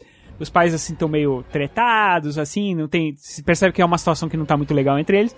Ela se, se distrai, sai de perto deles e ela adentra um, uma casa fantasma, Uma um casa castelo fantasma, né? Um, Uma casa de espelhos. Ei, É. Rogério, total Stephen King isso, hein? Mas vou dizer, que curiosidade é essa dessa menina, né? De sair tanto do parque, andar na, na areia e entrar nessa casa aí, viu?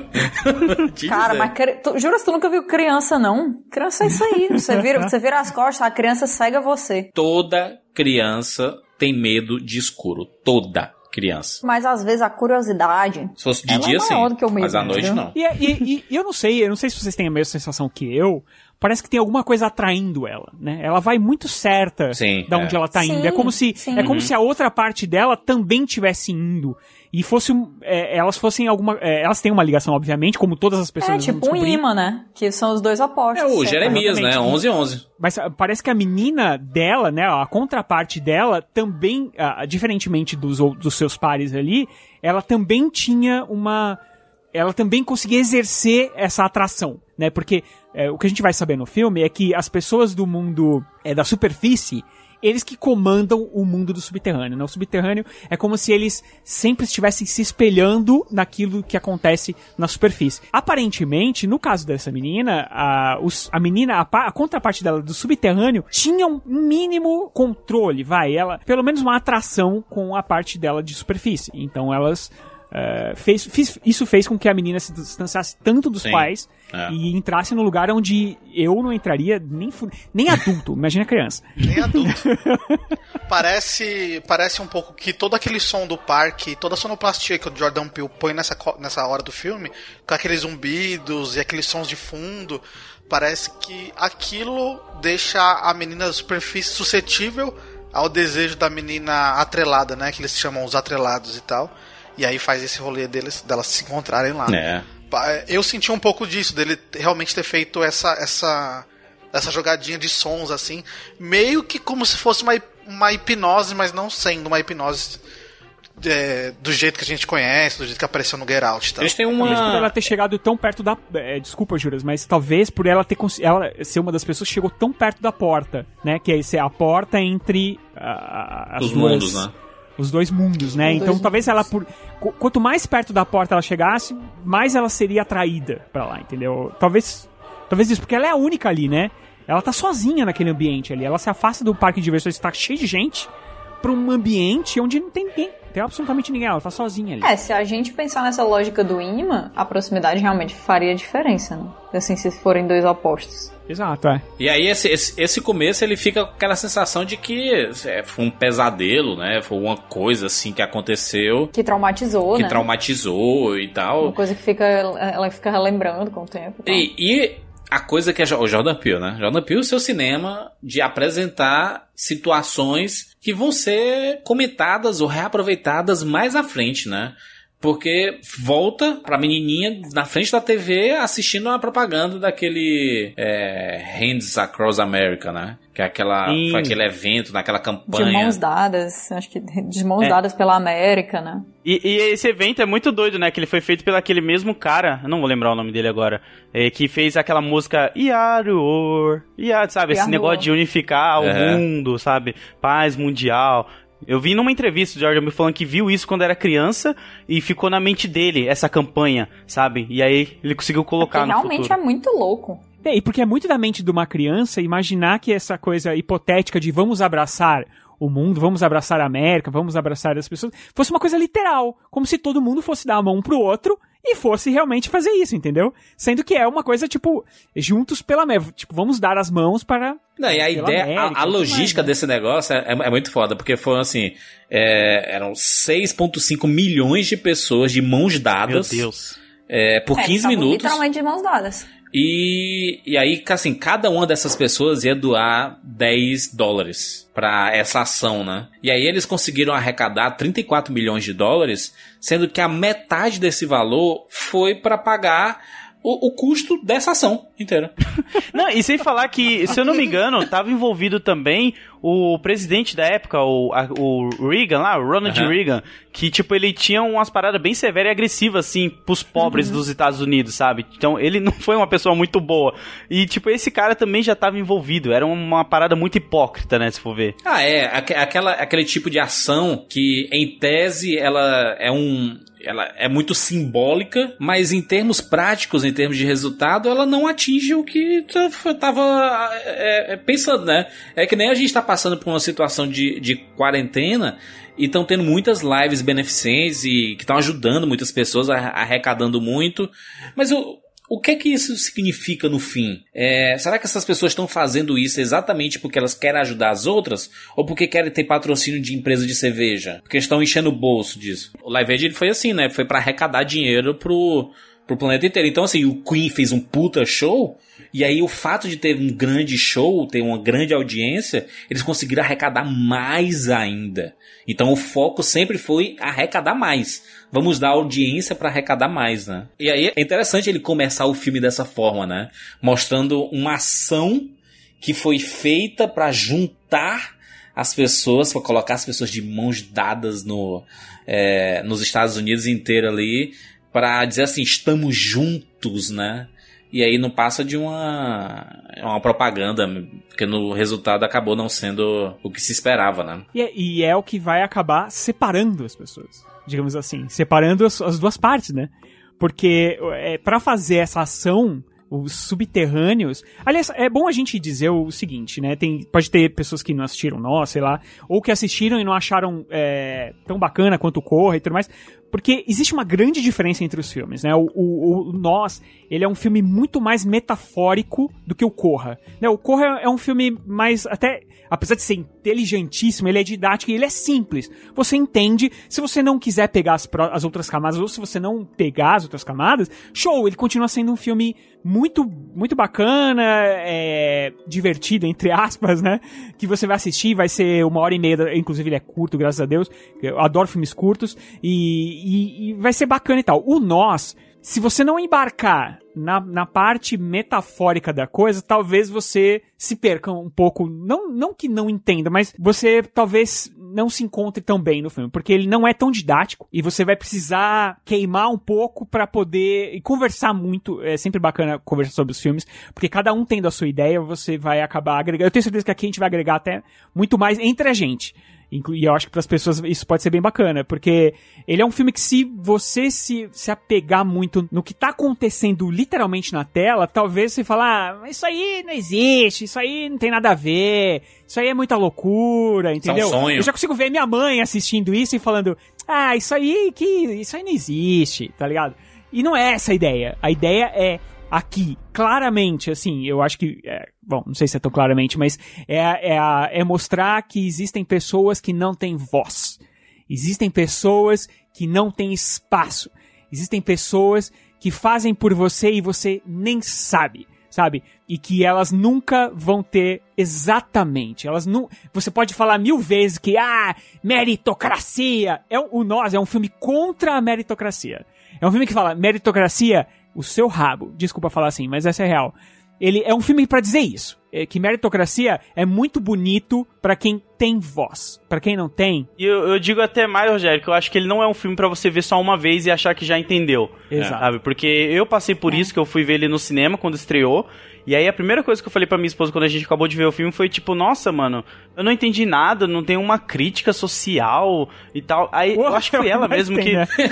é, e eu acho que foi ela mesmo que olhou para mim e falou: Pô, Lodi, só porque o cara fez o Corra lá e é um cara negro, você acha que ele tem que ficar toda hora fazendo uma crítica social que nem o do Corra? Eu, se não me engano, foi ela que ficou, tipo, me, me falando, tipo, nem sempre o diretor vai querer ficar batendo nessa tecla aí. Provavelmente esse filme tem mais para falar e a gente vai ver isso depois. E aí, obviamente, a gente foi assistindo várias vezes o filme Dito até achar é, a nossa interpretação, que é, é, é, bem parecido com a do Rogério que eu tenho, assim, é sobre é um filme que fala sobre esse lance da meritocracia, sobre, tipo, você nunca tá contente com o que você tem, a grama, a grama do vizinho é sempre mais verde, sabe, entre outras coisas, assim. Eu levei muito mais pra esse lado depois que eu vi, acho que umas três vezes o filme. É, e a galera da sombra, né, é, é, eles, eles têm, têm duas formas de, de chamá-los, né, o pessoal chamou de sombras ou de acorrentados, né. Eles são referenciados dessa forma. Mas acho que sombras é interessante porque é, também faz parte de uma interpretação metafórica do filme de, de enxergar essas sombras como parte da gente é, que tem essa que né a gente o ser humano é um ser muito complexo né e a gente fala assim a gente pode estar falando aqui abertamente mas todo mundo aqui tem seus traumas tem seus problemas para lidar tem suas coisas mal resolvidas né então cada um tem, tem um pedaço que se ele fosse externalizado, é, talvez não fosse muito positivo. Se tipo, um pedaço da gente traumatizado e esse pedaço ele ele se ele fosse externalizado, ele se transformasse numa pessoa, talvez esse pedaço não fosse muito bonito, ele fosse até vingativo contra você mesmo. Diz assim, caraca, é por culpa sua. A gente vê isso, sabe onde? Tem um jogo chamado maravilhoso chamado chamado Celeste. Esse jogo é maravilhoso que a gente vê um pedaço da, da protagonista é, competindo contra ela mesma. E você vê que o seu maior adversário é você mesmo, né? E, e, e, que às vezes você tem que entender que a raiva que você tem por alguma coisa, talvez é, é, enfrentá-la não seja o mais interessante em alguns casos, mas a entendê-la, né? Entendê-la e, e saber que você pode conviver com isso, com todos os seus pedaços, né? Terapia. Exatamente. A melhor solução, na verdade, né? Fazer terapia para entender essas partes. Né? Mais uma vez, mexendo a saúde mental. É. eu amo, eu amo. Tá certíssimo. Mas é, essa, essa parte da, da, das sombras é interessante porque a gente vê durante o filme a discussão de como eles surgiram, né? E é uma ideia bizarríssima, né? Nossa, é muito louco. Porque ele já abre o filme dizendo assim: ó, nos Estados Unidos tem alguns túneis que nunca foram utilizados para nada, a gente nunca sabe por que, é que existe, e liga quase os Estados Unidos inteiro esses túneis, e, e é isso. E a gente, que, que porra de informação é essa? A gente tá sabe, então. E, e, o começo do filme, que tem um monte de gaiola com os coelhinhos, você fala, what the fuck? É verdade. Não, mas peraí, peraí, peraí, peraí, peraí. Nesse começo que aparece a gaiola dos coelhinhos, a gente tem contato com uma das coisas mais incríveis desse filme, que é o tema principal. É. Aquela música. Ah, é. sim, não, é. Você fala, já ferrou. Rapaz, você treme a alma. No cinema, com, com o som do cinema, hum, que é isso. Loucura. É porque essa a, a ideia do, do filme de em cima do, das sombras ele ex- ex- existe uma, um conceito foi falado pelo próprio Jordan Peele que era de, misturar a ciência e o misticismo, né? Porque a ideia era, era um experimento, né? Um experimento científico de tentar controlar a alma do ser humano. E aí a, a ideia deles, né? A ideia deles absurda, né? Vamos fazer cópias das pessoas. E aí essas pessoas, essas cópias, elas, na verdade, o assunto todo do Jordan Peele volta aqui, porque a ideia era fazer cópias para essas cópias fazerem o trabalho que você não não iria fazer. E aí vem toda a discussão também de dessas cópias não terem a escolha, né? De não ter o livre-arbítrio, não ter a possibilidade de dizer um não. Elas são obrigadas, elas estão intimamente ligadas às, aos seus originais. E isso já é foda, né? Você ser chamado de cópia. Você nunca vai ser um original, você é uma cópia. E a maior subversão do filme é que a protagonista do filme é uma cópia. Ah, Eu ia falar isso, e eu acho isso genial, porque eu acho que o filme também mostra como não existem pessoas ruins por natureza, sabe? Eu Exato. acho que é as condições das vidas dessas pessoas que vai transformando elas. É, é- é essa mãe que o Juras falou da troca, ela estava predestinada a meio que ser a mãe ruim, né? Pelo que a gente vê dos outros personagens, e ela se torna uma mãe super amorosa, que conversa, fala normalmente, e quando você vê que a outra, que teve o trauma, não consegue falar, virou aquilo ali, você fica tipo, caraca, sabe? É uma inversão de papéis aqui. E eu me- achei não. isso genial. E melhor, Load, é que é o seguinte, ela é a única das cópias que fala. E por que que ela fala? Porque ela nasceu em lugar onde ela tinha, onde ela tinha fala, onde ela tinha acesso. Então, Acesso. quer dizer, em algum momento da vida, que foi no começo da vida, ela era uma pessoa que tinha, vai, é, não dá pra dizer que ela tinha posses, mas ela tinha uma família, ela tinha condições, boas condições. Sim. Uma vez que ela é jogada pra baixo, ela ainda continua falando. Ela já não fala tão bem quanto ela falava antes. Mas ela é a única É, mas personagem ela que tem fala. porque- consciência da existência dela mesma na sociedade, diferente de todas as pessoas que estão ali, que são só objetos, né? Que nunca tiveram o, o- a escolha delas. Mas, mas é por isso que ela é vista como uma salvadora daquelas pessoas, né? Sim, sim, é por isso que de fato ela traz uma revolução, né? Porque ela, ela traz a ideia de que aquelas pessoas que nunca tiveram escolha, nunca tiveram voz, podem ter escolha e podem também ter voz. E que elas estão em um número grande, que elas têm condições de ir lá pra cima e tomar o espaço das outras. E tomar o espaço pra elas mesmas, né? P- Poderem ocupar aquele mundo, que é uma coisa que ninguém tinha pensado ali. Ninguém tinha É, pensado ali porque ninguém tinha essa ideia da voz. Ninguém tinha essa ideia de Sim. que você é um ser humano, né? Essa é uma analogia muito, muito forte que o Jordan Peele faz nesse filme, porque é o que vocês falaram, né? Como ela tinha o acesso à informação, foi trocada e foi para aquela sociedade que ninguém tinha acesso. É, historicamente a gente vê isso. O próprio é, Martin Luther King é um cara que saiu da comunidade negra, foi estudar, saca? E voltou para aquela comunidade de pessoas que não tinham acesso ao estudo e foi o líder de todo um movimento antirracial nos Estados Unidos que conquistou vários direitos para os negros numa época que, meu, os, eh, você tinha que sentar no fundo do ônibus, sabe? E- ou dar lugar para pessoa, para os brancos para poderem sentar. Então, tipo, essa analogia, essa crítica social que ele faz é muito, muito, muito pesada, assim, saca? Dessa, dessa coisa do tipo, são pessoas sem acesso, mas veio alguém com, a, com esse acesso, com essa informação, e essa pessoa vai no nos liderar para esse caminho aqui. Aqui no filme tem toda a fantasia do terror, né, da violência e tal, mas a analogia é muito clara é, de- de- nesse sentido. Ela é mais ou menos como. Ela é uma representação física daquela. do mito da caverna do Platão. Porque ela já viu. Tá todo mundo dentro da caverna, literalmente, nesse caso. É, na verdade, Jordan Peele, ele não inventou isso. Com certeza É. ele foi lá, porque eles estão dentro da caverna, eles estão presos ali, pra eles o mundo é lá dentro no subterrâneo. Tanto que eles não tentam. A porta estava aberta. Ninguém tenta fugir. Por quê? Porque ali era o ambiente deles. Ali era a caverna. Eles só vão comer coelho cru. Por quê? Porque é o que tem, é o que lhes cabe, né? É, na alegoria da caverna, as pessoas estão dentro da caverna e elas, elas só olham pra parte de dentro. Elas estão presas, elas só conseguem ver as sombras. E elas não sabem o que tem lá fora. Para elas, a caverna é o universo. É, uma vez que vem alguém de fora, que na verdade um deles sai é, e fala: Olha, gente, o mundo tá ali fora e tal. E, e- e é esse personagem. Ela vem de fora e aí ela, ela é, com o tempo, ela vai doutrinando essas pessoas, dizendo: Olha, gente, principalmente porque ela é a única que fala. Existe um mundo melhor lá fora. E aí eles vão sair, só que cheios de ódio, cheios de vingança.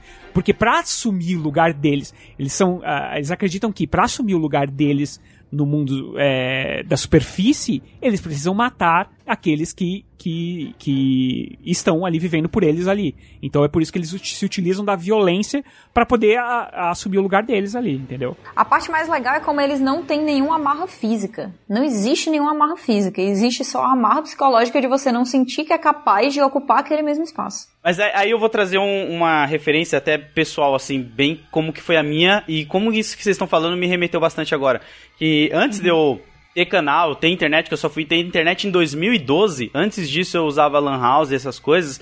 Eu não tinha noção que o mundo era maior do que o meu bairro onde eu morava ali na cidade de Tiradentes, sabe? Tipo, uhum. a minha realidade era o quê? Eu com 18 anos já era pai, eu queria arrumar um trabalho para ganhar um salário ali de mil reais, eu trabalhava numa metalúrgica e para mim eu já tinha vencido na vida. Quando eu criei o meu canal e eu comecei a perceber que eu podia fazer amigos e existia essa profissão de apresentador, de ser um influencer, né, que foi se popularizando, eu comecei a ver que existia outros tipos de possibilidades, sabe? Ninguém nunca chega pra uma galera que é de periferia ou qualquer outro tipo de pessoas que não têm acesso e falou, oh, sabia que você pode trabalhar sendo, sei lá, um advogado? Tipo, o cara fala, mas como assim? O que, que eu preciso fazer? Isso, isso, isso. É, até mesmo essas profissões que a gente tem na internet, sabe? Que, pô, você pode ser social media. Vai explicar isso pra um cara que ele não tá acostumado com a internet, que ele pode ganhar dinheiro sendo fazendo social media, fazendo o que ele gosta. Não, tem é gente lógico, que não, não entende é que até hoje. Fácil. Você fala assim, tra trabalha com internet, mas além da internet, qual, qual, qual é o teu trabalho de verdade? É. Sim. É, e tipo, é, não é que essas pessoas elas estejam se desfazendo, né? Ou tipo, é que elas realmente elas não compreendem esse universo que a gente vive. Então, os meus irmãos é uma prova disso que quando eu falei para eles que eu tava num site que era de cultura pop, ele eu tenho um áudio, ele me mandou um site falando: "Cuidado, eu não gosto desses bagulho de pop não, porque pop é zoado". Sabe? Tipo, era outra mentalidade. Era outro rolê. E, tipo, até eu explicar para ele, foi... então eu acho que é muito isso no filme, sabe? Mostrar que, tipo, se as pessoas tiverem oportunidades. Tipo, o Jurandir, vou dar um exemplo do Jurandir. Ele pode ser a pessoa mais foda do mundo. Ele pode ser um cara que escreve Obrigado. bem, fala bem, faz um bagulho bem. Não, se ele não tiver oportunidade, ele não vai ser ninguém. Exatamente. Ele vai continuar Fato. sendo esse Exatamente. cara sozinho. Exatamente. Exato, exato. É, é, isso, é. sabe? Você estender a mão e falar, ô, oh, você é da hora, você faz um bagulho da hora, vem aqui. Se não faz isso, cara, você morre com o seu talento lá e já era. Exato, cara, é, é, isso, é exatamente E a narrativa vai ser sempre de que aquelas pessoas não tinham talento porque o talento delas não chegou a ser conhecido, porque elas nunca tiveram a oportunidade também de desenvolver esses talentos. Exatamente. É, não, e às vezes é muito erroneamente falado como, ah, porque não, não correu atrás não correu Sim. atrás. É muito Nossa, fácil a gente eu falar, atrás. por exemplo, aqui na cidade de São Paulo, classe média e ah, pô, tem que correr atrás, entendeu? Cara, e, e, e o cara lá da, da, da, periferia que tá correndo atrás, sabe do que? De jantar. Como é que esse Sim. cara vai correr atrás de ter uma carreira é... no YouTube? Sabe? É, é, é complicado é o faça isso, seu cara. mercado, né? É, é muito é difícil. Outra coisa, às vezes quando chega. Às vezes, é, faça o seu. Às vezes quando chega no, no na periferia ali, alguém pra, tipo, ah, olha, vamos vou, vou capacitar aqui as pessoas aqui da, da, da quebrada para trabalhar. É, é para fazer é, curso técnico pra, trabalhar, sabe, com, é, é, trabalhar com construção. Coisa... Cara, não chega alguém lá e fala assim, ó, oh, galerinha, vou arrumar um grupo aqui, vocês, pra vocês todos vão ser advogados. Vocês vão ser engenheiros. Olha o perrengue que tanto o Jurandir, o PH, esses caras que são de Recife, Salvador... Fortaleza sofrem, Fortaleza, sofrem para conseguir fazer coisas aqui em São Paulo, sabe? Tipo, é uma questão até mesmo local. O Nordeste inteiro parece ser uma, um outro país é, longe do Sul e do existe, Sudeste. Existe assim, uma sabe? muralha de Game of Thrones entre... que divide a gente, assim, que é Vocês ainda estão ouvindo totalmente... Winter's Come, Winter's Come. É. Exatamente. E a gente lá em cima da muralha. Realmente é foda esse negócio de oportunidade, porque quando você sai atrasado na corrida, é foda você querer pensar em outra coisa, né? Sim. Porque nessa Você já recebeu, né, Gnu? Isso daí? O, o, o Gnu é tatuador. Tem gente que, que fala, que chegou a falar alguma vez na tua vida assim: ah, além, além de tatuar, tu faz alguma outra coisa? Hum. Trabalho de outra. Juras, eu, eu ouço isso até hoje, cara. Tipo assim, de uma galera da minha família mesmo e algum, algumas outras pessoas, amigos da minha. A minha mãe demorou, minha mãe demorou um pouco para entender. Uhum. Quando eu comecei a tatuar e falei pra minha mãe e pro meu pai que eu ia come... É, eu falei assim, ó, é, eu vou começar a tatuar, eu quero trabalhar disso aí e tal, não sei o que. Eu lembro que a minha mãe, a preocupação dela era assim, mas, mas isso daí dá certo? Isso daí funciona? Dá dinheiro? Eu falei, não, dá certo. Meu pai perguntou isso. Ele falou, mas isso aí dá dinheiro? Aí eu falei, bom, se eu trabalhar dá, né? Se não trabalhar não dá. É raro acontecer, mas eu já ouvi do tipo assim, você trabalha com o quê? Eu falei, sou tatuador. Mas é tatuador e o quê? Eu, não, não, só tatuador, eu vivo disso. Ah, é sério? E é sério? Eu falei, então, tipo, Um é, é choque, bem né? louco. É, é um choque, tipo assim, nossa, ele é tatuador, mas trabalha com tatuagem, com arte, não faz mais nada. Ele é tatuador, mas trabalha com tatuagem. É, é, não, é, é muito doido. É muito, é- é- mas é muito doido porque a, a nossa questão social também tem um rolê de não enxergar profe- hoje é, profissões não comuns, vamos dizer assim, né, com muitas aspas. Tipo, se você não é um advogado, se você não trabalha no escritório, se você não é um doutor, se você não é isso ou aquilo, você não é visto como um profissional. São as não, não tradicionais, né? As profissões não Não tradicionais. né? tradicionais, não tradicionais. Voltando um pouco, tipo, a minha ex-namorada, ela não, ela não conseguia enxergar a tatuagem como uma profissão. Eu falava assim, não, sou tatuador. Ela falou, mas e trabalho? Eu falei, mas tatuagem é meu trabalho. E na cabeça dela, eu trabalhar era estar no escritório num horário comercial de segunda a sexta, saca? E eu falei, não, gente, tipo, não é isso o rolê, saca? E eu tive que realmente provar para provar no sentido tipo mostrar pra uma galera que tipo, isso acontece comigo, acho que com Juras, com a Kat também que trabalha com o Load também, que é tipo a gente tem que mostrar pra galera que, ó, gente, isso aqui é profissão e dá dinheiro, tá? É minha, eu sustento a minha casa com isso aqui, eu pago as minhas contas, eu compro meus bonecos, eu compro meus quadrinhos, tudo com isso aqui. O Rogério, o Rogério sabe bem, porque o Rogério ele banca bastante coisa do que eu Rogério, o Rogério é freguês do Guidu aí. Caraca. Inclusive, inclusive já, eu, eu já vi o voucher de desconto pela segunda participação do Guidu aqui no Rapadura Cast. Porra, que quem? Aí. Quem me dera. É, mas deixa eu retornar aqui pro filme. Foi falado ali no começo daquela cena dos coelhos. A representação dos coelhos é muito interessante porque é, coelho é um dos animais mais utilizados como experimento de laboratório, né? Infelizmente. Aparecem vários coelhos enjaulados. Já fazendo referência também às sombras, né? De estarem ligadas ali com as pessoas da superfície. E o fato daqueles coelhos ali, eles serem utilizados como, inclusive, os alimentos da- das pessoas da- das sombras, né? Porque, é, como o coelho se reproduz muito rápido, tem muito coelho. E aí, se você tem 100 mil coelhos, em pouco tempo tem 500 mil coelhos. E aí, eles são utilizados como os alimentos ali daquelas pessoas de baixo, né? É porque elas foram é, literalmente abandonadas, né, pela, pelos seus criadores ali, que na metáfora eu enxergo como a sociedade, e aí eles têm que viver do que do que lhes sobra, que é que são os coelhos. Eu, eu- eu acredito, inclusive, que esses coelhos nem eram pra ser é, naturalmente a- o alimento dessas pessoas. E coelho se reproduz muito rápido, né? Também é uma Exatamente. coisa muito. um fato meio conhecido, assim, sobre coelhos. Exato. É, foi o que sobrou pra eles, então é o que eles vão comer. Sabe aquele negócio que eu falo do Ariano Suassuna? É que o Ariano Suassuna conta que. é, contava, na verdade, que o cachorro, ele não gosta de osso. O cachorro, ele gosta de carne. Mas só que o que a gente dá pro cachorro é o osso. Já que ele tem osso, ele adora osso. Então é essa a questão. Se a gente desse carne pros cachorros, eles iam. Ó, se ele tiver que escolher entre osso e carne, ele vai comer carne, com certeza, entendeu? Mas a gente fica na cabeça que eles gostam de osso porque é o que a gente dá pra eles. Então é mais ou menos isso. O que sobra pra essas pessoas. E também faz a gente se sentir bem, né? Porque a gente sente que tá dando a parte preferida pro Exatamente. Só cachorro. que, só que a gente tá dando o resto. Então faz bem tá até pro no... Exatamente, faz bem pro nosso ego, né? A gente se Exatamente. sente. Ó, Aqui, tô dando um ossão pro cachorro. Só que é o bom, resto do- da caridoso, carnona que você comeu. Inclusive, cuidado, viu? Cuidado com os ossos Não que vocês dê dão osso pros cachorros, cachorros. cachorros de vocês, Ah, por favor. Cachorro É, aqui em osso. casa é só ração só. É, Nem comida. Ele come. com essa história aí. Osso dá, pode entalar na garganta do bicho, pode prender na gengiva, não dê osso pros seus cachorros. Uma coisa interessante que acontece ali no começo do filme também é o fato da menina estar assistindo a TV e estar passando essa propaganda do Hands Cross America. E o curioso é porque é a criança da superfície que logo depois vai ser trocada, né? E ela vai lá pra ficar junto com as sombras. E é basicamente a, a última lembrança de um grande evento que aconteceu na, na, na superfície, na memória dela, que ela levou pra baixo e ela coloca isso como um projeto. Já, a, gente, quer impactar o nosso país, mostrar a, a nossa situação. Vamos nos juntar aqui numa grande corrente na super, quando a gente subir para a superfície é, e mostrar para essas pessoas. É por isso que eles acabam fazendo aquilo, né?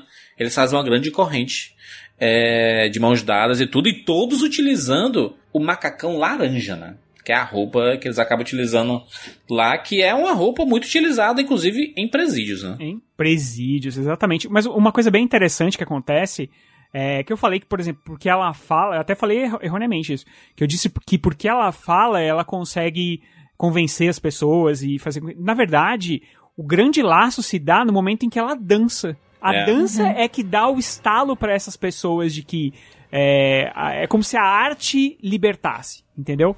Como se É, a porque é arte mais do que fosse o algo- básico, né? Não, e, e- e ela, e ela tá escolhendo dançar, né? Porque todos elas repetem movimentos do, da- do, do povo da superfície, né? E ela tá seguindo é, naturalmente, se- né? É como se o talento se sobressaísse nesse caso, né? Ela, ela tem um talento e o talento dela conseguisse se sobressair a mesmice do dia a dia daquelas pessoas que vivem obrigatoriamente faze- repetindo movimentos que as pessoas da superfície fazem. Que numa alegoria você pode pensar que as pessoas copiam o que elas veem, né? Uma coisa interessante é que é, assistindo pela segunda vez, é, você, você consegue reparar em coisas porque você já sabe, né? O final e, e o desenrolar da, da história inteira.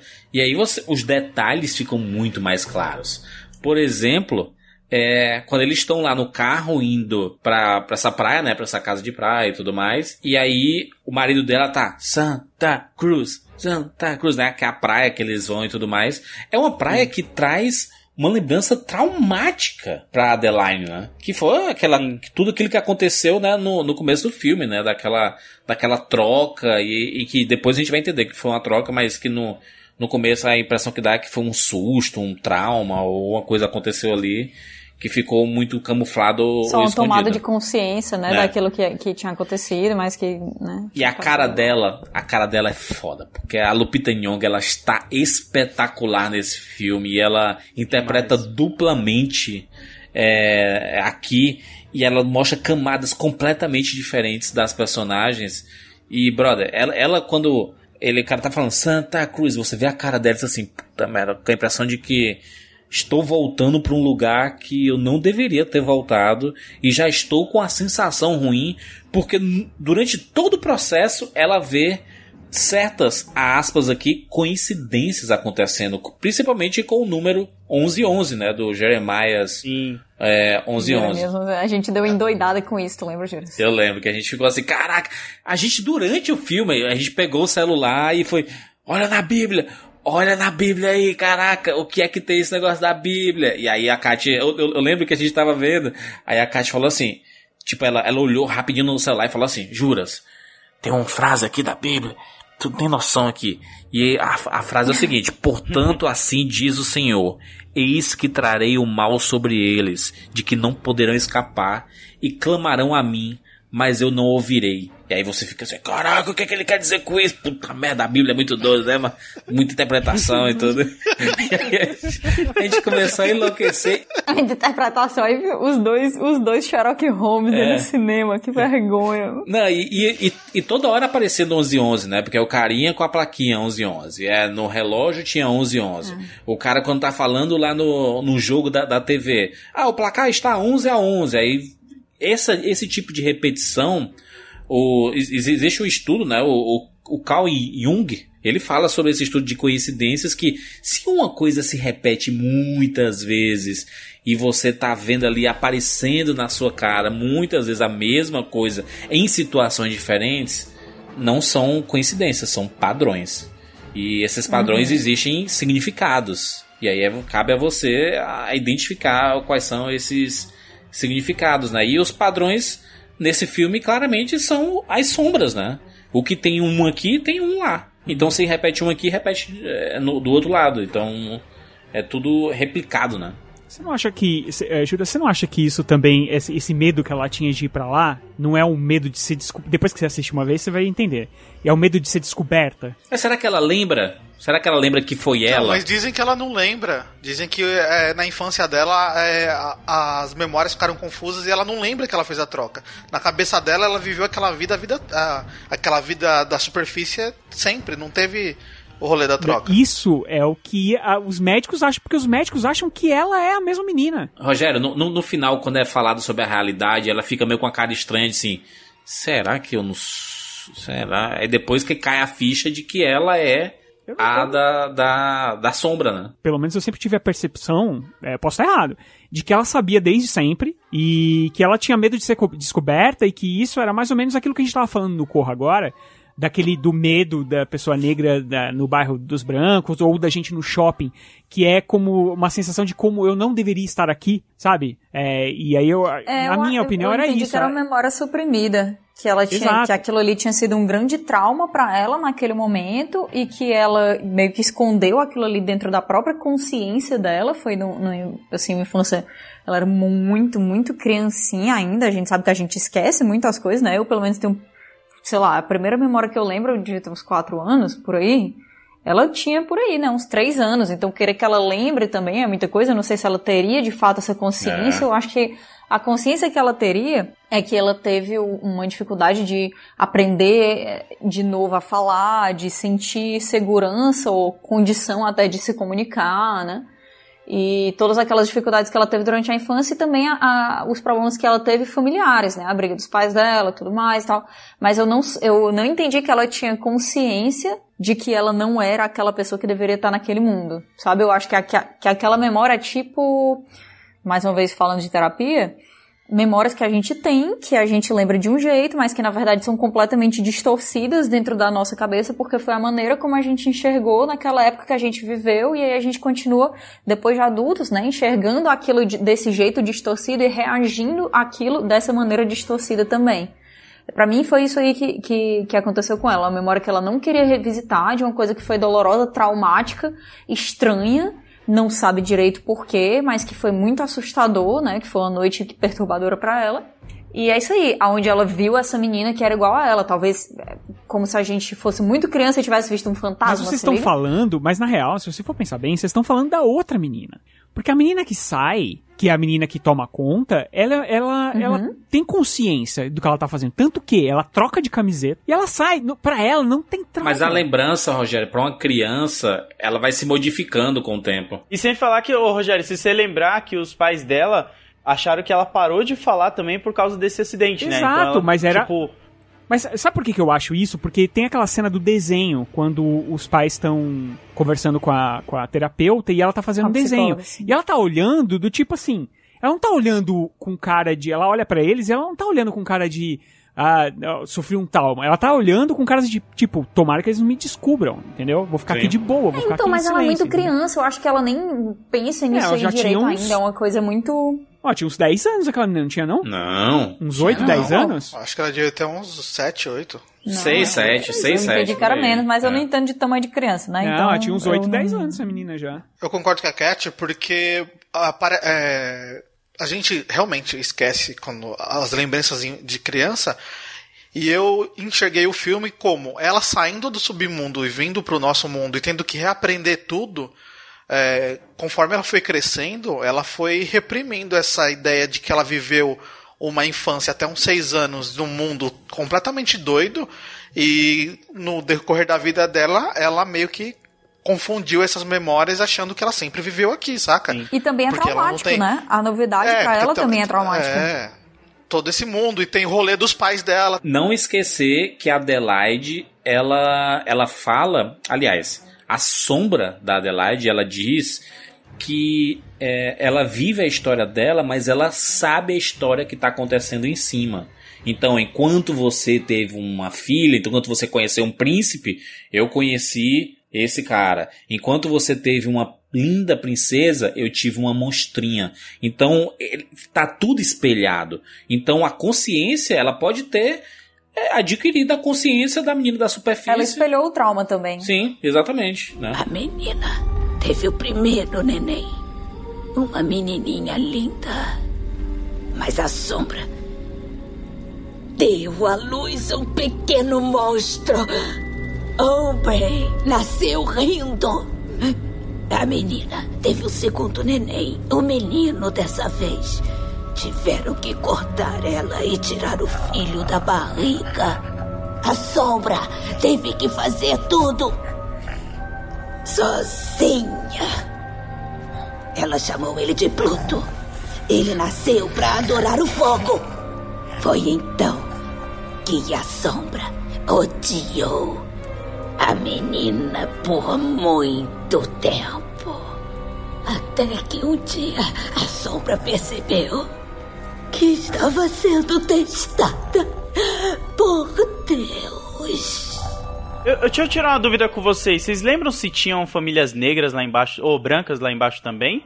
Tinha, tinha. Eu não lembro Sim, se a tinha família naquele do amigo casal. dela. Tanto que a É, tá, vizinha, a vizinha é branca. A Elizabeth Moss. Sim, sim, é então. Elizabeth Desse Moss é casal boa. eu não lembrava dele, mas é verdade, é verdade. Um dos, um dos grandes momentos do filme é exatamente quando aparece, né? As sombras na casa deles. E a- a- é, o, é o menino que fala, assim, é um menino que tem um, um negócio, uma mania, né, de ficar usando máscara e tudo mais, e isso vai fazer mais sentido à frente no filme, né? E aí ele fala, né? Ele fala que tem uma família no nosso quintal. E aí, o é o filme do Jordan Peele. Ele tem a mescla de deixar você, caraca, que cor bizarra, com humor, né? Porque acontece as situações de humor, principalmente por causa do, do Gabe, né? Que é o, o marido dela, o Winston Duck. Que faz, é- inclusive, é o Em- Embaco do Pantera Negra, né? Sim, do Pantera Mbaku. Negra. Embaco. Baku.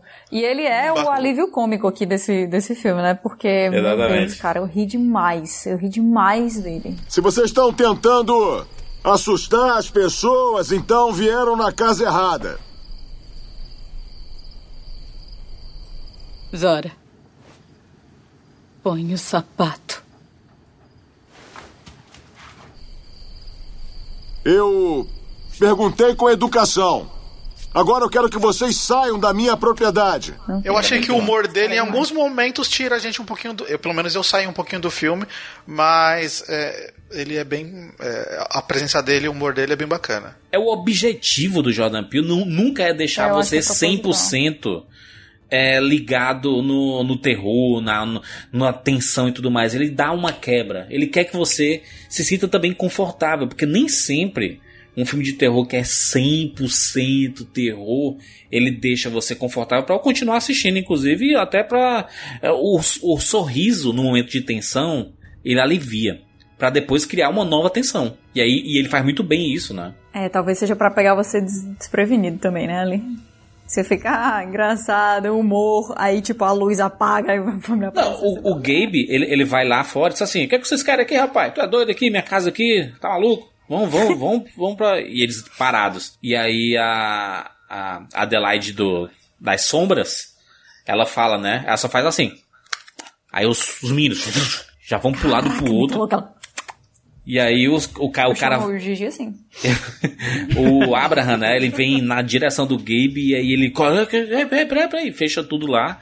E aí o encontro deles é que é maravilhoso. Quando eles percebem que essa família é igual a eles. E eles ficam assustados, né? Como a Lupita Nyong'o, outra atriz, é uma coisa que se espera sempre dos filmes do Jordan Peele, é gente que sabe se expressar pelos olhos também, né? Porque a Lupita Nyong'o, assim como o Daniel Kaluuya, é outra atriz que brilha com os olhos ali, né? É impressionante. Essa cena da sala que eles percebem que a família é igual. A atuação da Lupita nesse momento, É eu fiquei. foda.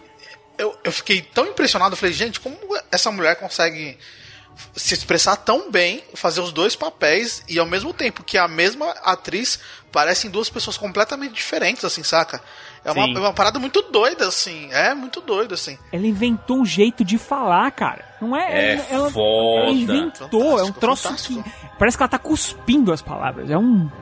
É, é- é- cara, é assombroso. É assombroso. Sim, até a tensão que ela coloca nas bochechas, né, e tudo. Eu Sim. acho que uma coisa, assim, a gente tá comentando esse podcast inteiro sobre os filmes do Jordan Peele, mas uma constante nele são as interpretações, assim, absurdas que a gente vê nesses filmes, cara. Absurdas. A gente, desde Corra, tá comentando como existem pessoas que conseguem entregar uma expressão completamente diferente da outra em uma diferença de um segundo pra outra, sabe? E aqui a gente tem a, a- meio que a, a prova máxima disso, né? Que todo mundo tá interpretando dois personagens, mas a Lupita, a Lupita faz miséria nesse filme. A menininha, mas a menininha. A menininha é do mal também, vai. a menininha A é menininha, foda. a menininha, é- a menininha é O sorrisinho dela é sinistro. Eu acho que ela deve ter visto a Lupita, sabia? Acho que ela deve ter visto, visto como era que ela ia é, fazer. então, mas a menina, é, a menina que a gente tá A, falando. a é. filha corredora. Não, só porque são, porque são duas meninas, né? Tem a, a Lupita pequena, do começo, que ela se olha de uma forma estranha. Se vê que, assim, além dele ser um cara, que, um, um cara que escala muito bem os atores, é um cara que dirige muito bem, né? É um cara que deve, é, pelo menos pelo que a gente vê dos filmes, parece que ele dá um espaço pro ator criar, sabe? Pro ator colocar muito dele ali no papel, né? Então, esse negócio da Lupita, eu lembro de ter visto uma entrevista na época que, tipo, foi uma coisa que ela criou, assim, sabe? Um jeito de falar que, como se, como se fosse algo difícil de se fazer. Como se ela tivesse que, que forçar o, o Pa falar, parecia né? doer, né? Quando ela falava, né? De, ela- dar um esforço. Saía de dentro da garganta dela de um jeito muito difícil. Isso faz tanto sentido no filme, porque se eu parar pra pensar, ela é a mina da superfície que foi lá pra baixo e não conseguia, con- tipo assim, ela não tinha ninguém pra conversar. Provavelmente ela ficou muito tempo sem falar. E ela falar daquele jeito faz total sentido dela não ter essa normalidade em se comunicar de uma forma cotidiana, saca? e eu achei isso todo mundo muito se comunica genial. com grunhidos, né? Todo mundo se comunica com grunhidos e ela também deve ter aprendido a fazer isso. E ela também, a gente não pode esquecer que, assim como é, vocês disseram que a menina da superfície, ela acabou ficando com trauma, ela também teve esse trauma, né? De ter sido presa Sim. ali, ali embaixo. É, Sim. então, é, esse, esse, essa maneira nova de se comunicar é, é, é incrível que ela tenha feito isso. Não, Ela imagina a ter- sensação, Rogério, de você, criança, imaginar que você foi deixada num lugar e os seus pais nem foram atrás. Você simplesmente foi abandonada. Você fica com esse sentimento, né? Esse trauma pra ela, né? O pior no caso dela, ela encontrou os pais dela ali, ela deve ter encontrado em algum momento os pais dela lá, só que viraram zumbis, literalmente. É, Pessoas que sobrevivem. E dá pra ver que os, os, os sombras, né? Essa galera que fica lá em- no submundo, eles também têm reações com o que acontece com a galera de cima, né? Que o molequinho menorzinho, ele tem o rosto queimado. né, E, e ele usa até aquela máscara sinistra Sim. lá, tem um lance dele com fogo. Eu acho que deve ser um bagulho bem chocante. Eu acho que ele também usa máscara porque ele não deve ser o que atua legal, não. Aí falou, putz, vamos ter que dar uma disfarçada aqui. Ele é, ele é o piorzinho do filme, né? Ele é o Vamos piorzinho um do filme. dublezinho de corpo aqui, vamos? Resolveu de uma forma interessante. É que ele- eles meio que vivem com as consequências do que a galera faz em cima. né? Então ele deve ter se queimado porque o menino de cima gosta de brincar com isqueiro.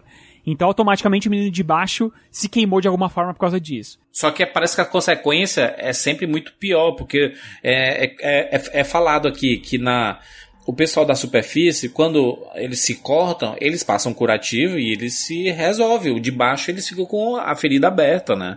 Foi o caso de, por exemplo, a personagem da Elizabeth Moss, né? Que ela fala assim: Olha, fiz aqui, fiz uma plástica aqui no rosto. E quando você, a gente vê a sombra dela na superfície, ela tá com uma puta cicatriz aqui no rosto, né? E aí ele, ele fala assim: quando é, eu tive o meu segundo filho, a Adelaide Sombra, né? Ela fala: quando eu tive o meu segundo filho, ele é, é, eu tive que rasgar pra tirar ele de dentro. Por quê? Porque ele de- ela deve ter feito a cesárea aqui em cima. Cesariana. E Mas é ela- isso. ela- ela- a, a sombra mesmo fala, ela fala, enquanto você tiraram ele de você, eu tive que rasgar, me rasgar e tirar ele de mim. E aí fica essa, tipo, ela fez Que a foda, cesariana mano. e teve todo o procedimento médico, e ela não, ela teve que fazer sozinha e tal. Que Toda essa- foda, mano. Que, que negócio Meu, a foda. metáfora disso é, Tá louco. é, é, abis- é abismal, né, cara? É, a- cara, é assim, literalmente é uma loucura total, né? A gente realmente, se a gente ficar na literalidade da coisa aqui, é uma loucura total, né? Como é que ela se rasgou e não morreu, de, sei lá, de uma... Mas se você pensar na metáfora disso, cara, sabe? De, de que tem gente que tem condições de ir lá e fazer uma cesariana num hospital bacana, principalmente nos Estados Unidos, onde não existe a saúde, Saúde pública. gratuita, saúde pública, né? Se você não tiver como pagar, sinto muito. Cara, olha a metáfora disso, né? Quer dizer, se você tem condições, você é bem tratado. Se você não tiver, meu, você vai cair aí num, num buraco aí, alguém vai te abrir e boa sorte, entendeu? Toda essa cena dela fazendo esse discurso de "Ah, enquanto vocês estão bem, a gente tá se fudendo, é exatamente isso. Ela falando. É, na- Naquele sentido, ela tá falando sobre vocês da superfície nós da sombra, mas a metáfora é totalmente essa. Gente, vocês que são privilegiados têm acesso a um monte de coisa, enquanto a gente sofre das mesmas coisas e não tem acesso pra se cuidar, saca? Tipo, o menino, o menino, o filho mais novo, brinca com isqueiro na superfície, e aí, se ele se queimar, ele vai conseguir ter um- um- uma é, ir para um médico, ter um atendimento bacana e viver uma vida normal. Enquanto o carinha que não tem acesso, que mora lá no cu do mundo, ele vai se queimar vai passar alguma planta, alguma coisa lá e vai ter uma cicatriz horrível na cara, Vai sabe? com uma cicatriz É, horrível. a, a piromania custa caro, né? Do outro lado. Entendeu? Então, tipo, a, a, a metáfora, ela é muito. Tipo, só não tipo, entende quem não quer enxergar, tá ligado? Essa, esse rolê, assim. E as tesouras, o que, é que vocês acharam aí? Que eles sobem com esses macacões e tudo e estão segurando tesouras, né? Essas É são as verdade, né? armas, todo né? mundo tem todo mundo tem tesouras. Sim. E aí eu- essa parte realmente alguém precisa me ajudar. Porque essa eu não peguei. Sim, são- tem várias metáforas das, das tesouras. Uma é que a tesoura é usada para cortar, ou seja, cortar o elo que eles têm entre os dois ali, né? De separar. É, é usado como arma, né? Se você. A Kátia, quando a gente fez um vídeo no, no, no canal do Rapadura, ela falou assim: quando a gente estava vendo a foto da, da tesoura, ela vê que a tesoura tem dois lados iguais. Elas são junto, é, juntam dois lados iguais. Ou seja, o Jeremias 1111 se aplica também à tesoura, né? É, e aí é É, utilizado. são todas coisas pares e idênticas, né? Um, 11 11, um, um também, a- a- os dois lados da tesoura, né? Que são duas partes iguais colocadas ali cruzadas com uma coisa que tá unindo as duas e ela se torna aquilo, o objeto inteiro. E eles matam, né, os personagens com essa tesoura como se estivesse cortando a ligação, né, com Sim. o seu mundo, com outro mundo de cima, né? A Nossa, dá própria- pra você viajar muita coisa. A, a própria personagem da Lupita, a Red, que é a do submundo, fala que são dois corpos que dividem a mesma alma, né? Então essa coisa da tesoura de ser a dois lados iguais que se, quando se juntam se formam uma, tem uma forma só e usar essa, esse utensílio pra matar a outra versão dela seria tipo estou usando isso aqui pra te matar pra eu finalmente é, me sentir completa com a alma todinha pra mim, saca? É. Tipo, eu vou, eu, vou, eu vou cortar esse, esse laço que a gente tem. É um filme que ele usa da violência pra mostrar como os personagens e como todo mundo é capaz de se submeter à violência quando você está ameaçado ou quando você, né, se você não for violento, você não sobrevive, né? Inclusive aquelas meninas, as gêmeas, elas interpretaram a filha do, do Ross e da Rachel, né, no, no Friends, a Emma, aquela bebezinha. É, quando eu descobri isso, caí pra trás. Como eu tô velho, bicho. E aí eram, e aí eram, eram gêmeas mesmo, porque elas ficam trocando, né? Colocam em uma, um dia uma bebê, depois colocam na outra e tudo. E, porque não coloca o mesmo bebê. Porque não tem né, o mesmo horário de, de ator normal, né? E também não fez tantos, tan- tanta coisa ali, não. Mas é curioso que, que essas gêmeas, inclusive gêmeas, né? E aí quando tem a- essa cena dessa família. A cena é violentíssima, é um negócio meio gráfico, né? Sangue pra tudo que é lado. E a Elizabeth Moss ali, maravilhosa, no chão.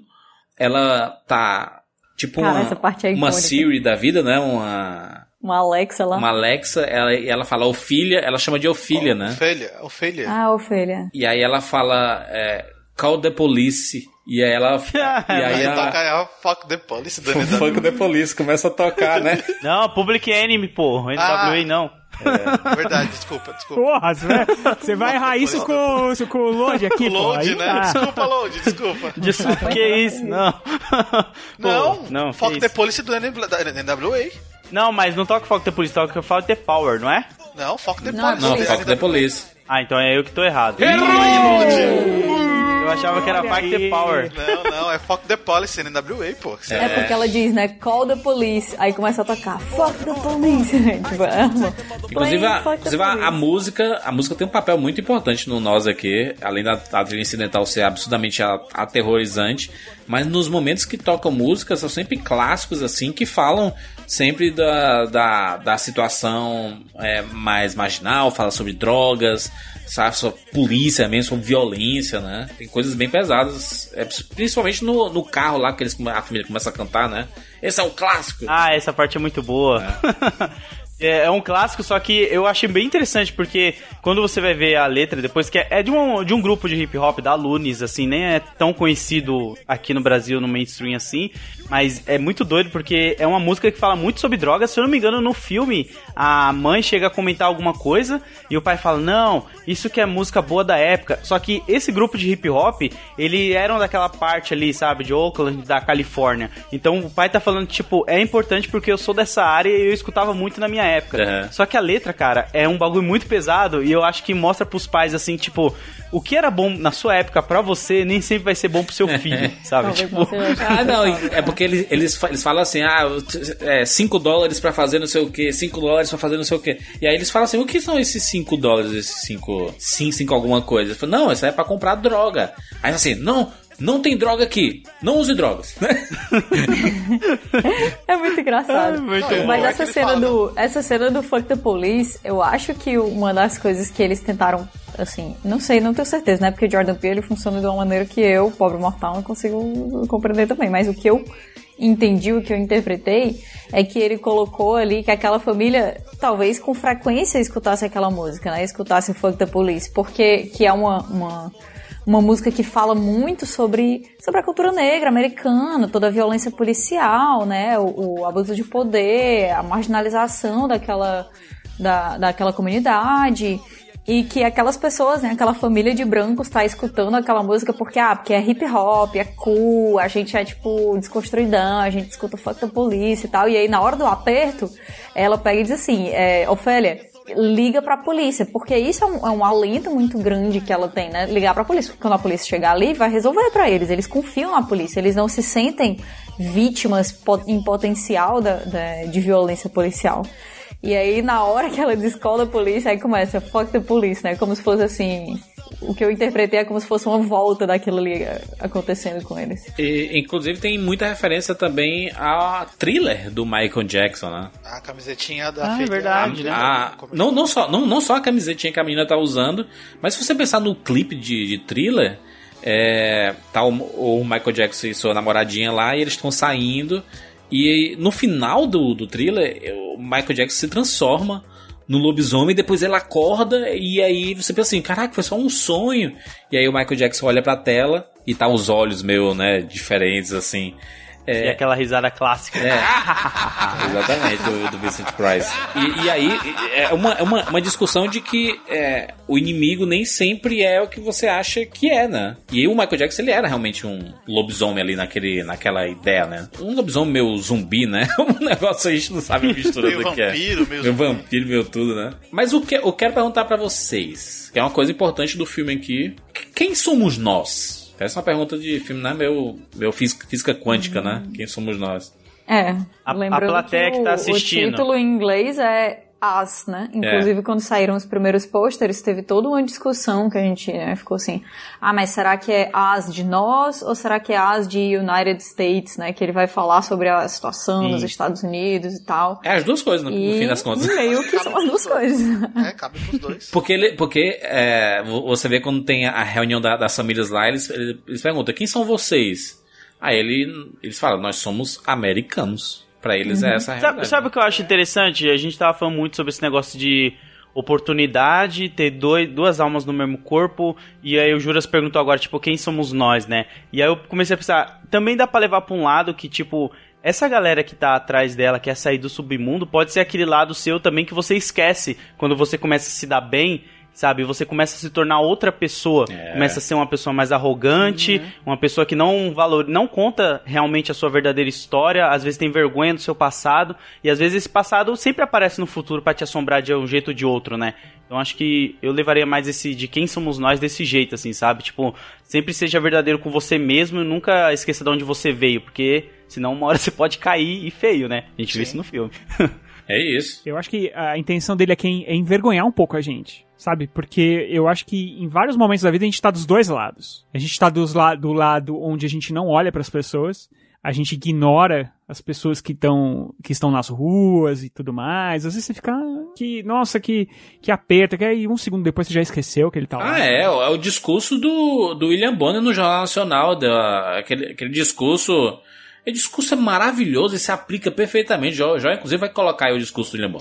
Você já nem deve lembrar, mas na quinta passada eram 5.901 mortos. Os números vão aumentando desse jeito, cada vez mais rápido, vão dando saltos. E vai todo mundo se acostumando, porque são números. Um número muito grande de mortes, de repente, num desastre, sempre assusta. As pessoas levam um baque. Morreram mais de 250 pessoas em Brumadinho. É uma tragédia. Nos Estados Unidos, em 2001, Morreram quase 3 mil nos atentados do 11 de setembro. 3 mil, assim, de repente. Mas quando as mortes vão se acumulando ao longo de dias e de semanas, como acontece agora na pandemia, esse baque se dilui e as pessoas vão perdendo a noção do que seja isso. 8 mil vidas acabaram. Eram vidas de pessoas, amadas por outras pessoas, pais, filhos, irmãos, amigos, conhecidos. Aí o luto dessas tantas famílias vai ficando só para elas. Porque as outras pessoas já não têm nem como refletir sobre a gravidade dessas mortes todas, que vão se acumulando todo dia, todo dia. Hoje são 8.500, amanhã a gente não sabe. Quando é assim, o baque só acontece quando quem morre é um parente, um amigo, um vizinho ou uma pessoa famosa. Esse discurso é muito importante porque a gente está no meio de uma, de uma pandemia, de um vírus que está matando milhares de pessoas todos os dias. Mas quando a, as mortes passam a acontecer de forma frequente, ah, todo dia 800, 900 mortes, mil mortes. No começo você fala assim, meu Deus, mil mortes, como assim? Mas com a repetição você vai ficando meio, eu não diria insensível, dormente, né? né? Você, você fica dormente, né? É... A normatização, né? Exa mas, mas isso, cara, acontece muito com a gente. Do tipo assim, acontece uma tragédia absurda, morre não sei quantas pessoas, a gente, caraca, meu Deus, é, morreu não sei o que e tudo mais. Aí o seu tweet, 10 segundos depois, é uma piadinha de um meme de alguma coisa. Ou seja, a, aquela, aquele sentimento, aquela dor, ela é momentânea. Ela é fugaz, como a própria rede social, sabe? Assim, muito rápida. Você posta uma coisa e, e do nada já tá em outra, já tá em outra, e os assuntos vão ficando para trás. Aí você vai ficando muito insensível com, com as coisas que estão acontecendo. Então, isso que tu falou, Lodi, é muita gente que estava numa condição, agora está em outra é, a, a, gente viu isso muito no filme O Poço, né, da, da Netflix. Né, de que você tá numa situação ruim, aí você, puxa, eu esperava que as pessoas lá de cima tivessem uma atitude humana para que a gente aqui de baixo consiga comer. Mas quando você tá lá em cima, você foda essa pessoa lá de baixo, eu vou comer aqui desesperado e tudo.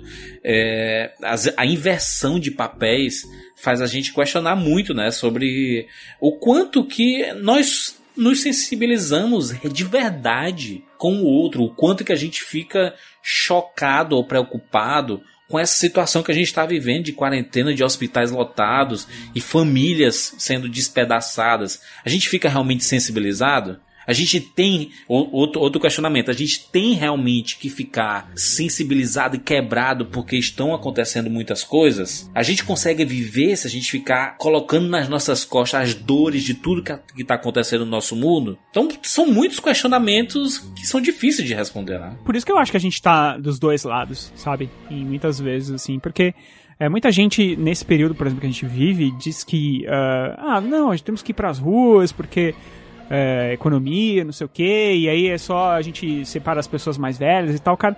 Só que são pessoas. Então, quer dizer, a gente tem que sacrificar essas pessoas como se elas fossem números, como se elas não fossem nada, e como se elas não tivessem voz, sabe? Porque. Ah, porque eu acho que. Porque eu acho que tem que ser assim. Quer dizer, é, a gente. É, é, isso é muito visível, essa ideia de que tipo, não é comigo, beleza. A gente vê muita. É, a gente tem muito esse negócio do jovem, da gente reclamar do jovem, né? E aí quando a gente é jovem, a gente reclama dos velhos. E quando a gente é velho, a gente reclama dos jovens porque eles estão fazendo aquilo que a gente fazia quando era jovem. Mas uh, o que a gente vê hoje em dia são muitos jovens, a maioria, na verdade, são jovens andando pelas ruas. Eu vejo muitos deles sem, até sem máscara, que é uma coisa básica hoje em dia que muita gente está usando, até graças a Deus, pelo menos isso. Mas eu vejo muitos jovens, porque o jovem, ele tem, na cabeça dele, ele tem muito para viver. A vida ainda tá muito no começo para ele. Então, show, eu vou ele é invencível, ele é imbatível, ele se sente dessa forma. E isso é uma coisa que a gente te, fez também, quando a gente era mais nova. Só que, cara, e as nossas mães? E os nossos pais? E os nossos avós? Eles merecem é, ter a sua vida suprimida porque eu acho que eu sou invencível? Porque, em tese, comigo não vai acontecer nada, vai ser só uma gripe? Então, quer dizer, é, nessa visão, você é o cara da superfície. E os seus pais seus avós, que vão acabar se ferrando por causa das suas atitudes, são as pessoas que estão no subterrâneo. Entende? Então, é, a gente pode ser colocado nos dois lados do, do espectro em vários momentos da nossa vida. O que a gente tem que tentar fazer é não esquecer que existem muitas pessoas que não têm voz. E que a gente tem que tentar, ao máximo possível, dar vozes, pelo menos vozes às pessoas, sabe? Pelo menos, e, e tentar não é, suprimir a voz dessas pessoas só porque eu acho que é o certo. Eu acho que a gente tem que pensar em todo mundo, sabe? É difícil, claro que é. Pô, o mundo é enorme, bilhões de pessoas, trilhões.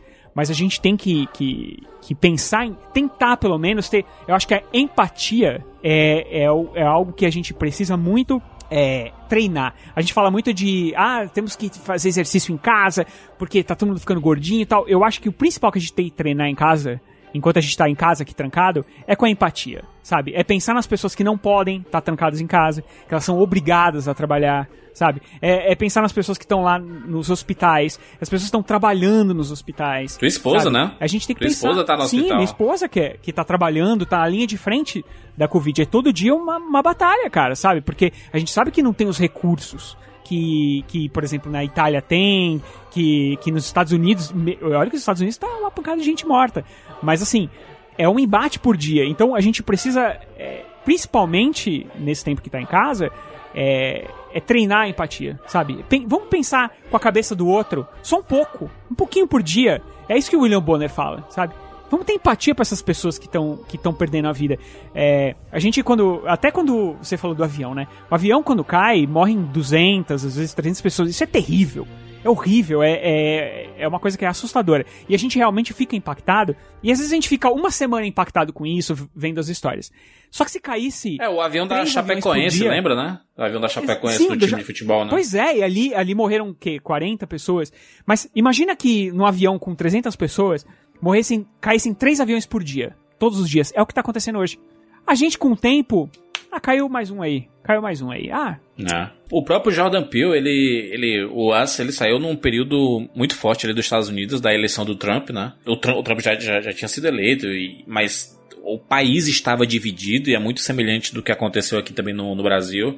É, o próprio Jordan Peele foi perguntado sobre isso, de o que é, que, é que significa o nós do filme.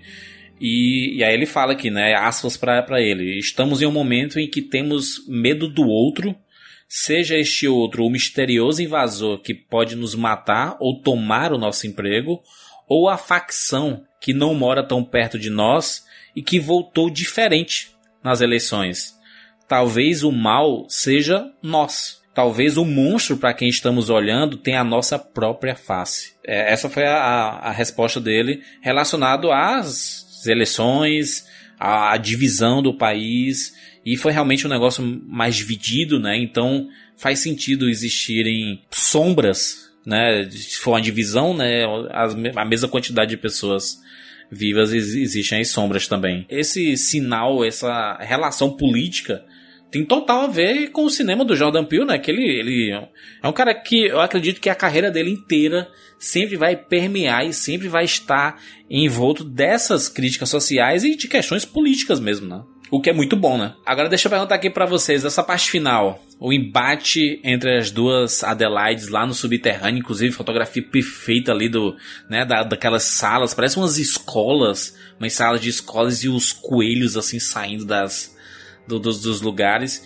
E o fato dela saber todos os movimentos da Adelaide da superfície, né? Porque a Adelaide fica tentando atacar e ela desvia. Ela meio que desvia com passos de dança, né? Ela fica dançando na frente dela ali. E aí tem toda a revelação, né? É, de como tudo aconteceu. E ela acaba descobrindo que aquela cena do começo do filme, depois que tudo acontece, inclusive do, do menininho, ele indo pra trás, ele repetindo o movimento e ele pegando fogo. Esse, esse, esse, esse menino, eu concordo com o Lodi, assim, que ele é meio, ele é meio estranho, né? Meio ruimzinho, assim, menino. Mas, Essa conclusão, cara. Ela mas o, o, fa- o fato de- dele usar a máscara é, faz muito sentido porque quando ele entende alguma situação ou ele sabe que ele tá no momento de ataque ou de armadilha e tudo mais, ele coloca a máscara.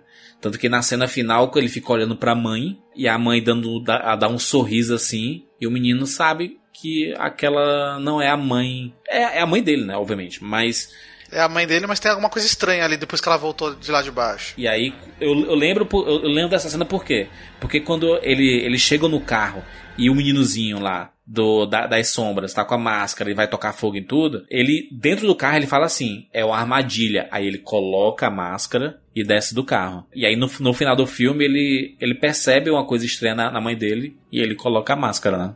E aí segue o barco. E acaba o filme, né? Esse negócio que você falou de ela tá lutando e saber os mesmos golpes, me lembra, volta lá pro início do filme que tem todo o lance do espelho, aí tem esse negócio de você ter uma pessoa igual você lá embaixo, é muito você lutando contra o seu próprio reflexo, sabe? Você lutando contra você mesmo, meio que durante o filme inteiro, né? É muito doido essa construção que o Jordan Peele conseguiu. É aquele chavão, o, o, Lodi, de que você é o seu maior inimigo. Quando você quiser saber a pessoa que sempre vacila no mundo, olha pro espelho, você vai ver ela. É, Acho que é isso, não lembro a frase. Meu Deus, que pesado, é muito real.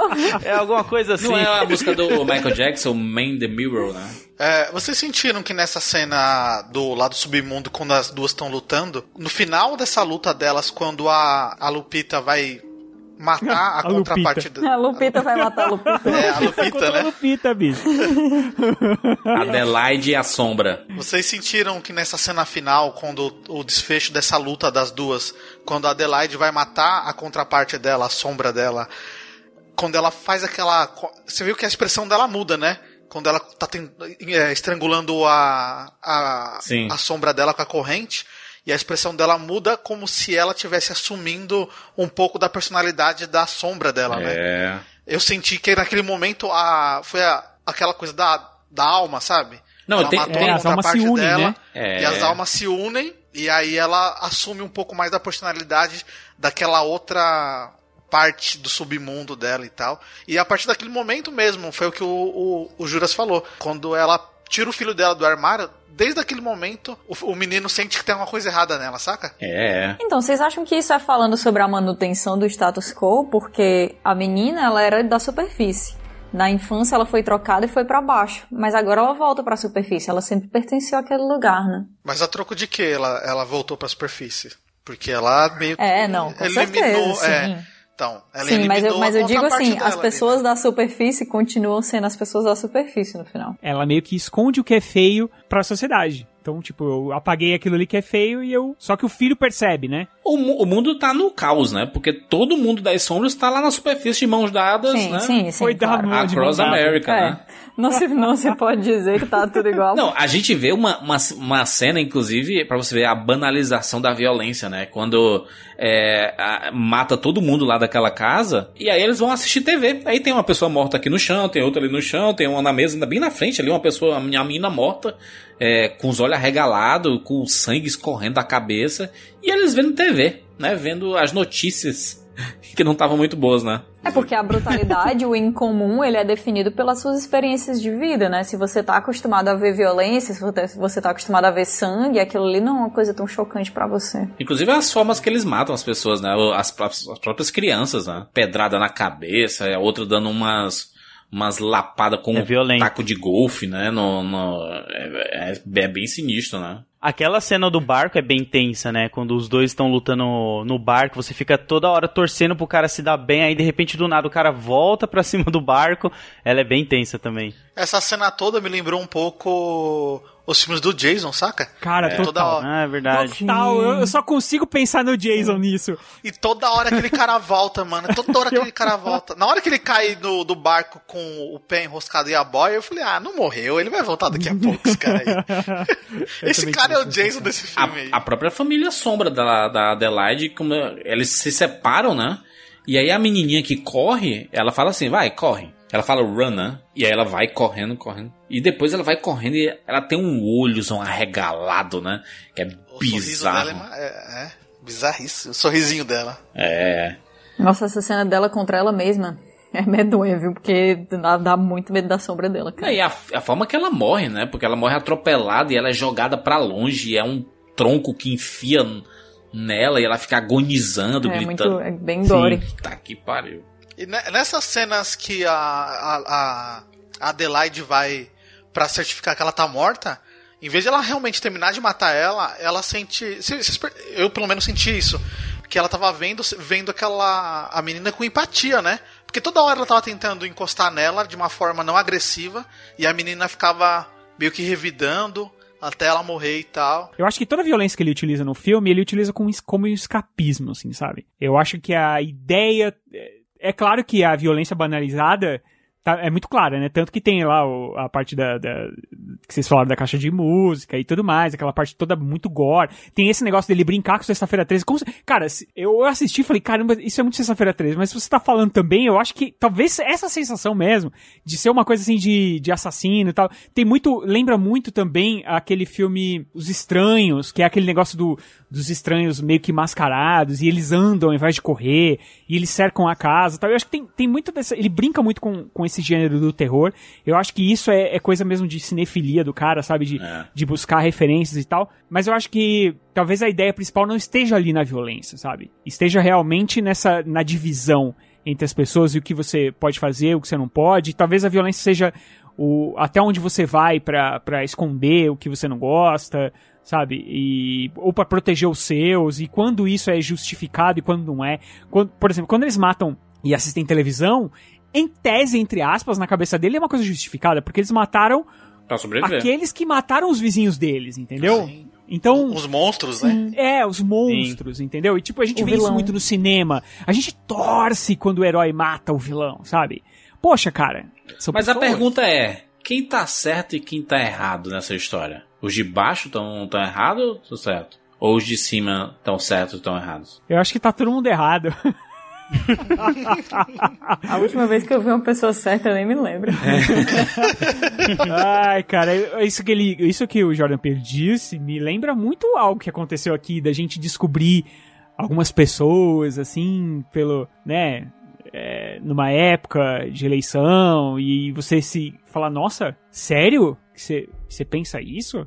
e tal, e às vezes você se surpreende e fala, poxa, mas por que, que você, da onde você tá tirando isso, sabe? Acho que o Jordan Peele falou, e é, e é da realidade americana, eu acho que por uma realidade mundial, aqui não foi só aqui não, no, na Europa, a gente já falou sobre isso, né, que a, as eleições nos, em todos os países da Europa, nos Estados Unidos, elas, elas tendem a, a, ser, a estarem muito polarizadas, sabe? Ah, demonstraram então, algum, algumas vitórias demonstraram que preconceito, né, a, a intolerância, é, o comportamento que é, você tem contra as minorias e Exato, o racismo contra, velado. Contra tá, tá tudo mais exposto hoje em dia. Tá tudo mais.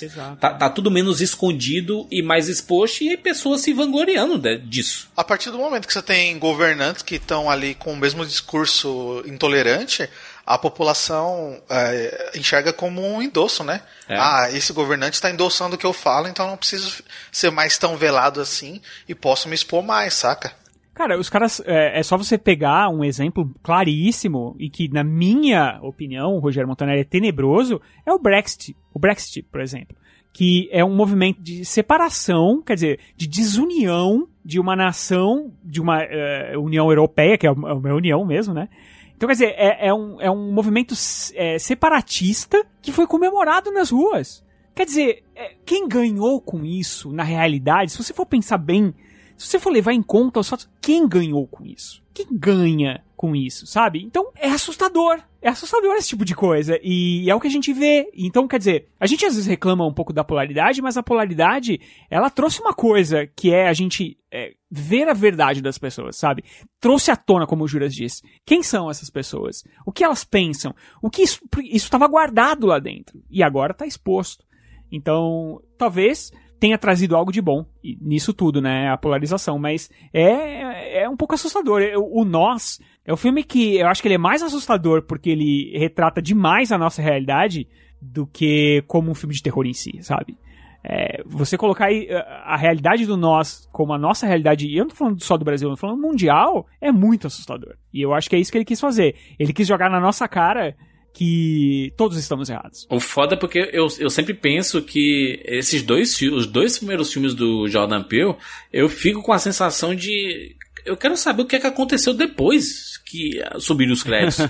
Porque o Corra, eu quero saber o que aconteceu com o Chris ali, porque eu Caraca, mas será que não tem uma investigação? Às vezes é melhor não saber, né? Será que ele Você fugiu? será que o que é que aconteceu? E o nós, essa galera toda na superfície, 6,5 milhões de pessoas, sei lá quantas pessoas tinham ali na. Ou mais do que isso, se for sombra de todo mundo dos Estados Unidos. Tá todo mundo na superfície e aí? E um monte de gente morrendo. O que aconteceu depois? A gente não sabe. E não importa também, né? Será que eles mataram as pessoas e. Tipo, eles matam a sua contraparte e, e aí entram na fila? Eu entendi que todo mundo que tá ali na fila matou a contraparte dele, se sentiu completo e foi É, e fazer tá ali pra o dando, dando, dando as mãos. Mas aí também acabou a, a humanidade, se for parar pra pensar, né? Porque eles não falam, eles não socializam entre si, eles não interagem, ficam parados, né? E são réplicas das suas cópias. Mas se cria uma nova comunidade, porque se a gente for parar pra ver, é, é, a gente vive uma, a gente tá no Brasil, fala a mesma língua, né? Mas vamos supor que a gente saia daqui e vai pra uma aldeia indígena que todo mundo fala tupi-guarani, eles não entendem o que a gente fala, a gente não entende o que eles falam, mas mesmo assim eles vivem em sociedade. Aquela galera ali, depois do que acontecer, vai criar uma nova sociedade, com uma nova linguagem, com uma nova status social, e as coisas vão Sim, eles seguir. vão se enxergar como pertencentes à superfície agora, né? Então talvez isso também abra uma possibilidade para eles de desenvolver essas outras coisas que a gente não via eles desenvolvendo lá embaixo, porque a gente, como, como, como já foi falado aqui, né, não existe nenhum, é, nenhum impedimento físico, exatamente, né? Que é só uma. Assim, agora talvez as coisas sejam completamente diferentes. Uma vez que eles chegaram onde eles achavam que não conseguiriam chegar. Muito bem, vamos aqui para as notas rapidinho para Corra e para nós de 0 a 10. Começar aqui por mim. Cara, dois filmes diferentes e igualmente perfeitos. Achei maravilhosos. Saí pensando de ambos, querendo discutir, conversar. Esse programa veio bem a calhar, porque depois que eu revi, os cara, tem que falar sobre ele, tem, so- sobre eles, né? Tem muita coisa é, que a gente pode ter deixado de fora aqui, mas, bicho, 10 e 10. 10 dois 10 aqui maravilhosos para Corra e para nós. São filmes diferentes, do mesmo diretor, e já estou aqui na, na expectativa, esperando o próximo do Jordan Peele aí, que ele consiga nos surpreender novamente. Vamos lá, Rogério, por favor. Eu voto com o relator. É, pra mim, nota 10 pros dois filmes. Eles são incríveis. E quanto, quanto mais você assiste. Rogério gostando das você- coisas é tão bom, Rogério gostando das coisas. Pô, você escolheu quatro filmes aí, né? Dois do último cast, dois de agora, filmaços, né? É difícil de. É, é, não se cara, preocupe, Rogério, que daqui pra frente a gente só vai falar de et a coisa. Não! É, é, é, assim, eu adoro esses filmes que, você, que fazem você pensar. Eu, eu sempre digo isso, né? Esses filmes que te tiram do lugar comum, que quebram a- a- os clichês, sabe? Que, que eles, eles jogam você num outro, sabe? Num, outro plano, assim, pra poder é, entender, não só entendê-los, mas é, completar as lacunas que, ele, que eles deixam de alguma forma, sei lá. Eu, eu adoro, eu adoro falar sobre esses filmes. Eu acho que é, essa discussão aqui melhorou ainda mais o que eu tinha desses filmes, sabe? É, é, foi muito bacana ter conversado com o Gnu e com o Load é, sobre esses filmes, porque eles trouxeram é, ou, ou visões é, diferenciadas pra gente, sabe? É muito difícil eu ficar aqui falando, ah, porque empatia é um troço que eu, eu tento ter ao máximo na minha vida, sabe? Mas empatia não é a mesma coisa de viver na pele as situações, sabe? Eu, é, foi muito bacana, eu acho que é, ter os dois aqui e ouvi-los falar, poxa, pra tentar entender um pouco mais, sabe? É, essas situações e tal, e, e eu acho que o Jordan Peele é um cara realmente brilhante. Brilhante, eu também não vejo a hora de assistir os, próprios, os próximos filmes dele e ver o que, que ele vai aprontar, assim, porque a criatividade desse cara não tem. É difícil de achar gente assim. E é muito bacana que ele conseguiu o espaço dele, né? Ele conseguiu, ele é, foi com o Corra logo de cara, já chutou a cara de todo mundo. O filme dele fez um puta sucesso, custou super pouco. Aí ele faz o Nós, que já é um, um filme um pouco mais difícil, mas você vê que ninguém meteu a colher. Então eu quero ver o que ele vai fazer no terceiro e, e vambora. Muito bem, Kat? Eu não tenho mais nem o que falar. Eu acho que a gente já disse tudo aqui. Esse cara é um gênio e o, o meu papel em relação à, à arte dele é parar, escutar, analisar, aprender. E eu me sinto muito privilegiada, de verdade, de de estar tão envolvida nisso, de estar vivendo esse momento, de estar testemunhando, né, o, o, o surgimento, o crescimento de, do que eu acho que vai ser um, um gigante aí nos próximos anos. É, é uma honra poder assistir as coisas que o Jordan Peele tá trazendo pra gente, é uma honra poder aprender com esses filmes e poder parar para pensar constantemente no que, no que eles trazem pra gente. Então, para mim, sim, são duas notas 10, com certeza. É incrível que a gente consiga fazer tudo isso, né? E ainda é, se divertir tanto, viver tanta coisa incrível e, e que massa que a gente tem filmes e que tem essas oportunidades de fazer surgir conversas como a que a gente teve aqui. Caraca, que massa, sabe? Que, que coisa especial. Tenho só a agradecer. É isso. 10 barra 10. Excelente. Lodi, por favor. Eu já? Então, beleza. Tô pensando eu aqui já. no que eu vou falar, porque vocês falaram tão bem que não tem mais o que você ficar acrescentando assim, sabe? O que eu posso falar é que, obviamente, eu também vou dar 10 de 10, mas eu, eu acho que eu vou fazer diferente. Pera aí, eu vou dar 10 pro Corra e 9 pro Nós, porque o Nós foi um filme que eu demorei muito para digerir ele, sabe? E o Corra, é, eu tenho mais carinho por ele. Não sei o porquê exatamente, mas é um filme que eu gosto mais. Então, são dois filmes ótimos e, putz, o que eu posso dizer mais é vão atrás das obras do Jordan Peele, as outras coisas que ele tá fazendo, como Twilight Zone saiu a primeira temporada e tá bem legal. Ele vai fazer o Candyman também, né? Esse novo reboot aí, é, é, que vai ser maravilhoso. Não, não, é dirigido por ele, né? Ele tá produzindo. Isso. E ele também vai fazer a série, né, do Território Lovecraft, Sim. que vai sair no futuro, hum, em agosto, se eu não me engano. Eu já tô lendo o livro também. Então, é um cara que eu acho que você tem que. Eu sinto que é o primeiro cara que eu vou estar tá realmente acompanhando todos os filmes que ele tá fazendo, sabe? Eu não tenho muito isso com diretores e ele tá me trazendo para esse universo dessa forma agora. Eu tô muito feliz e é isso, cara. É um filme maravilhoso. Muito obrigado, aliás, pelo espaço também.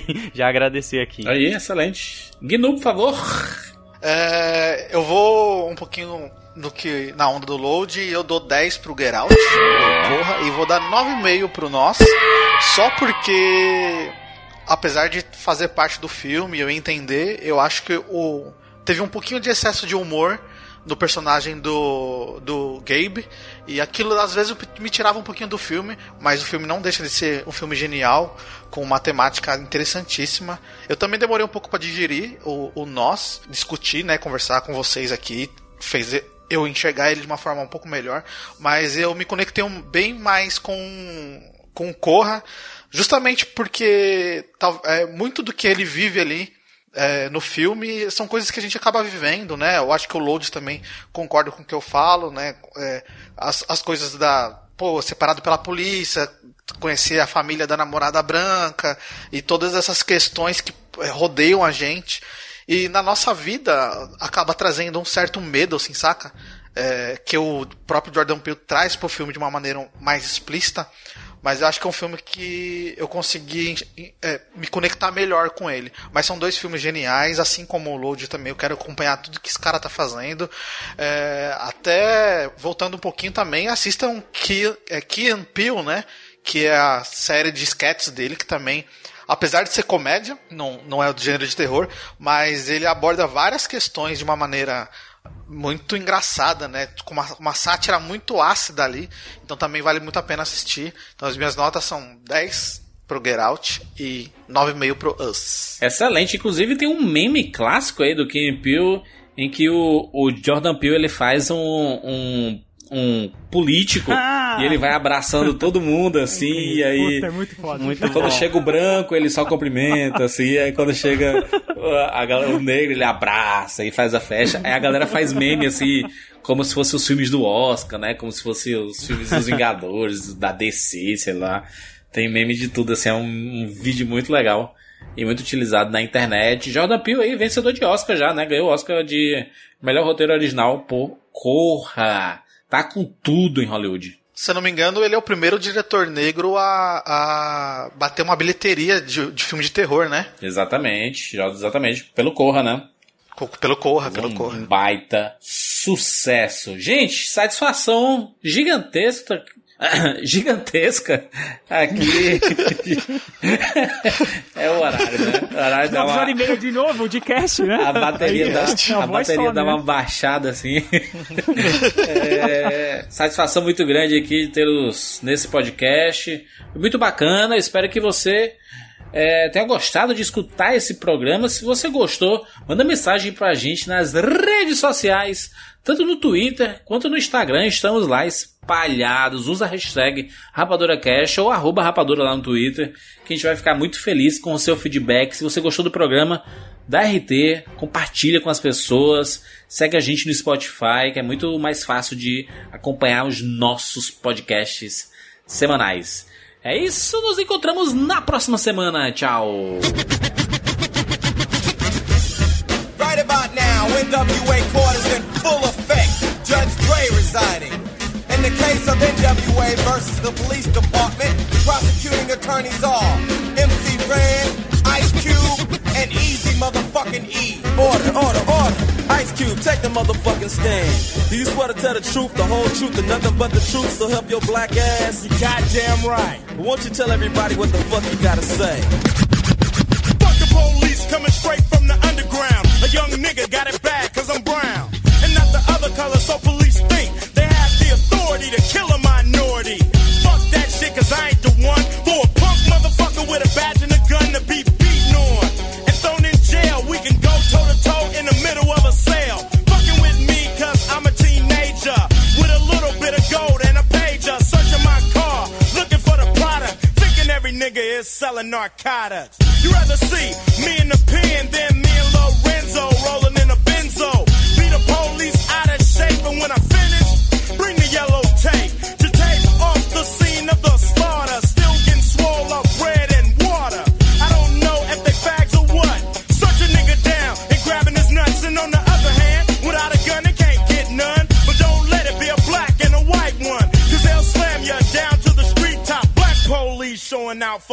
cap.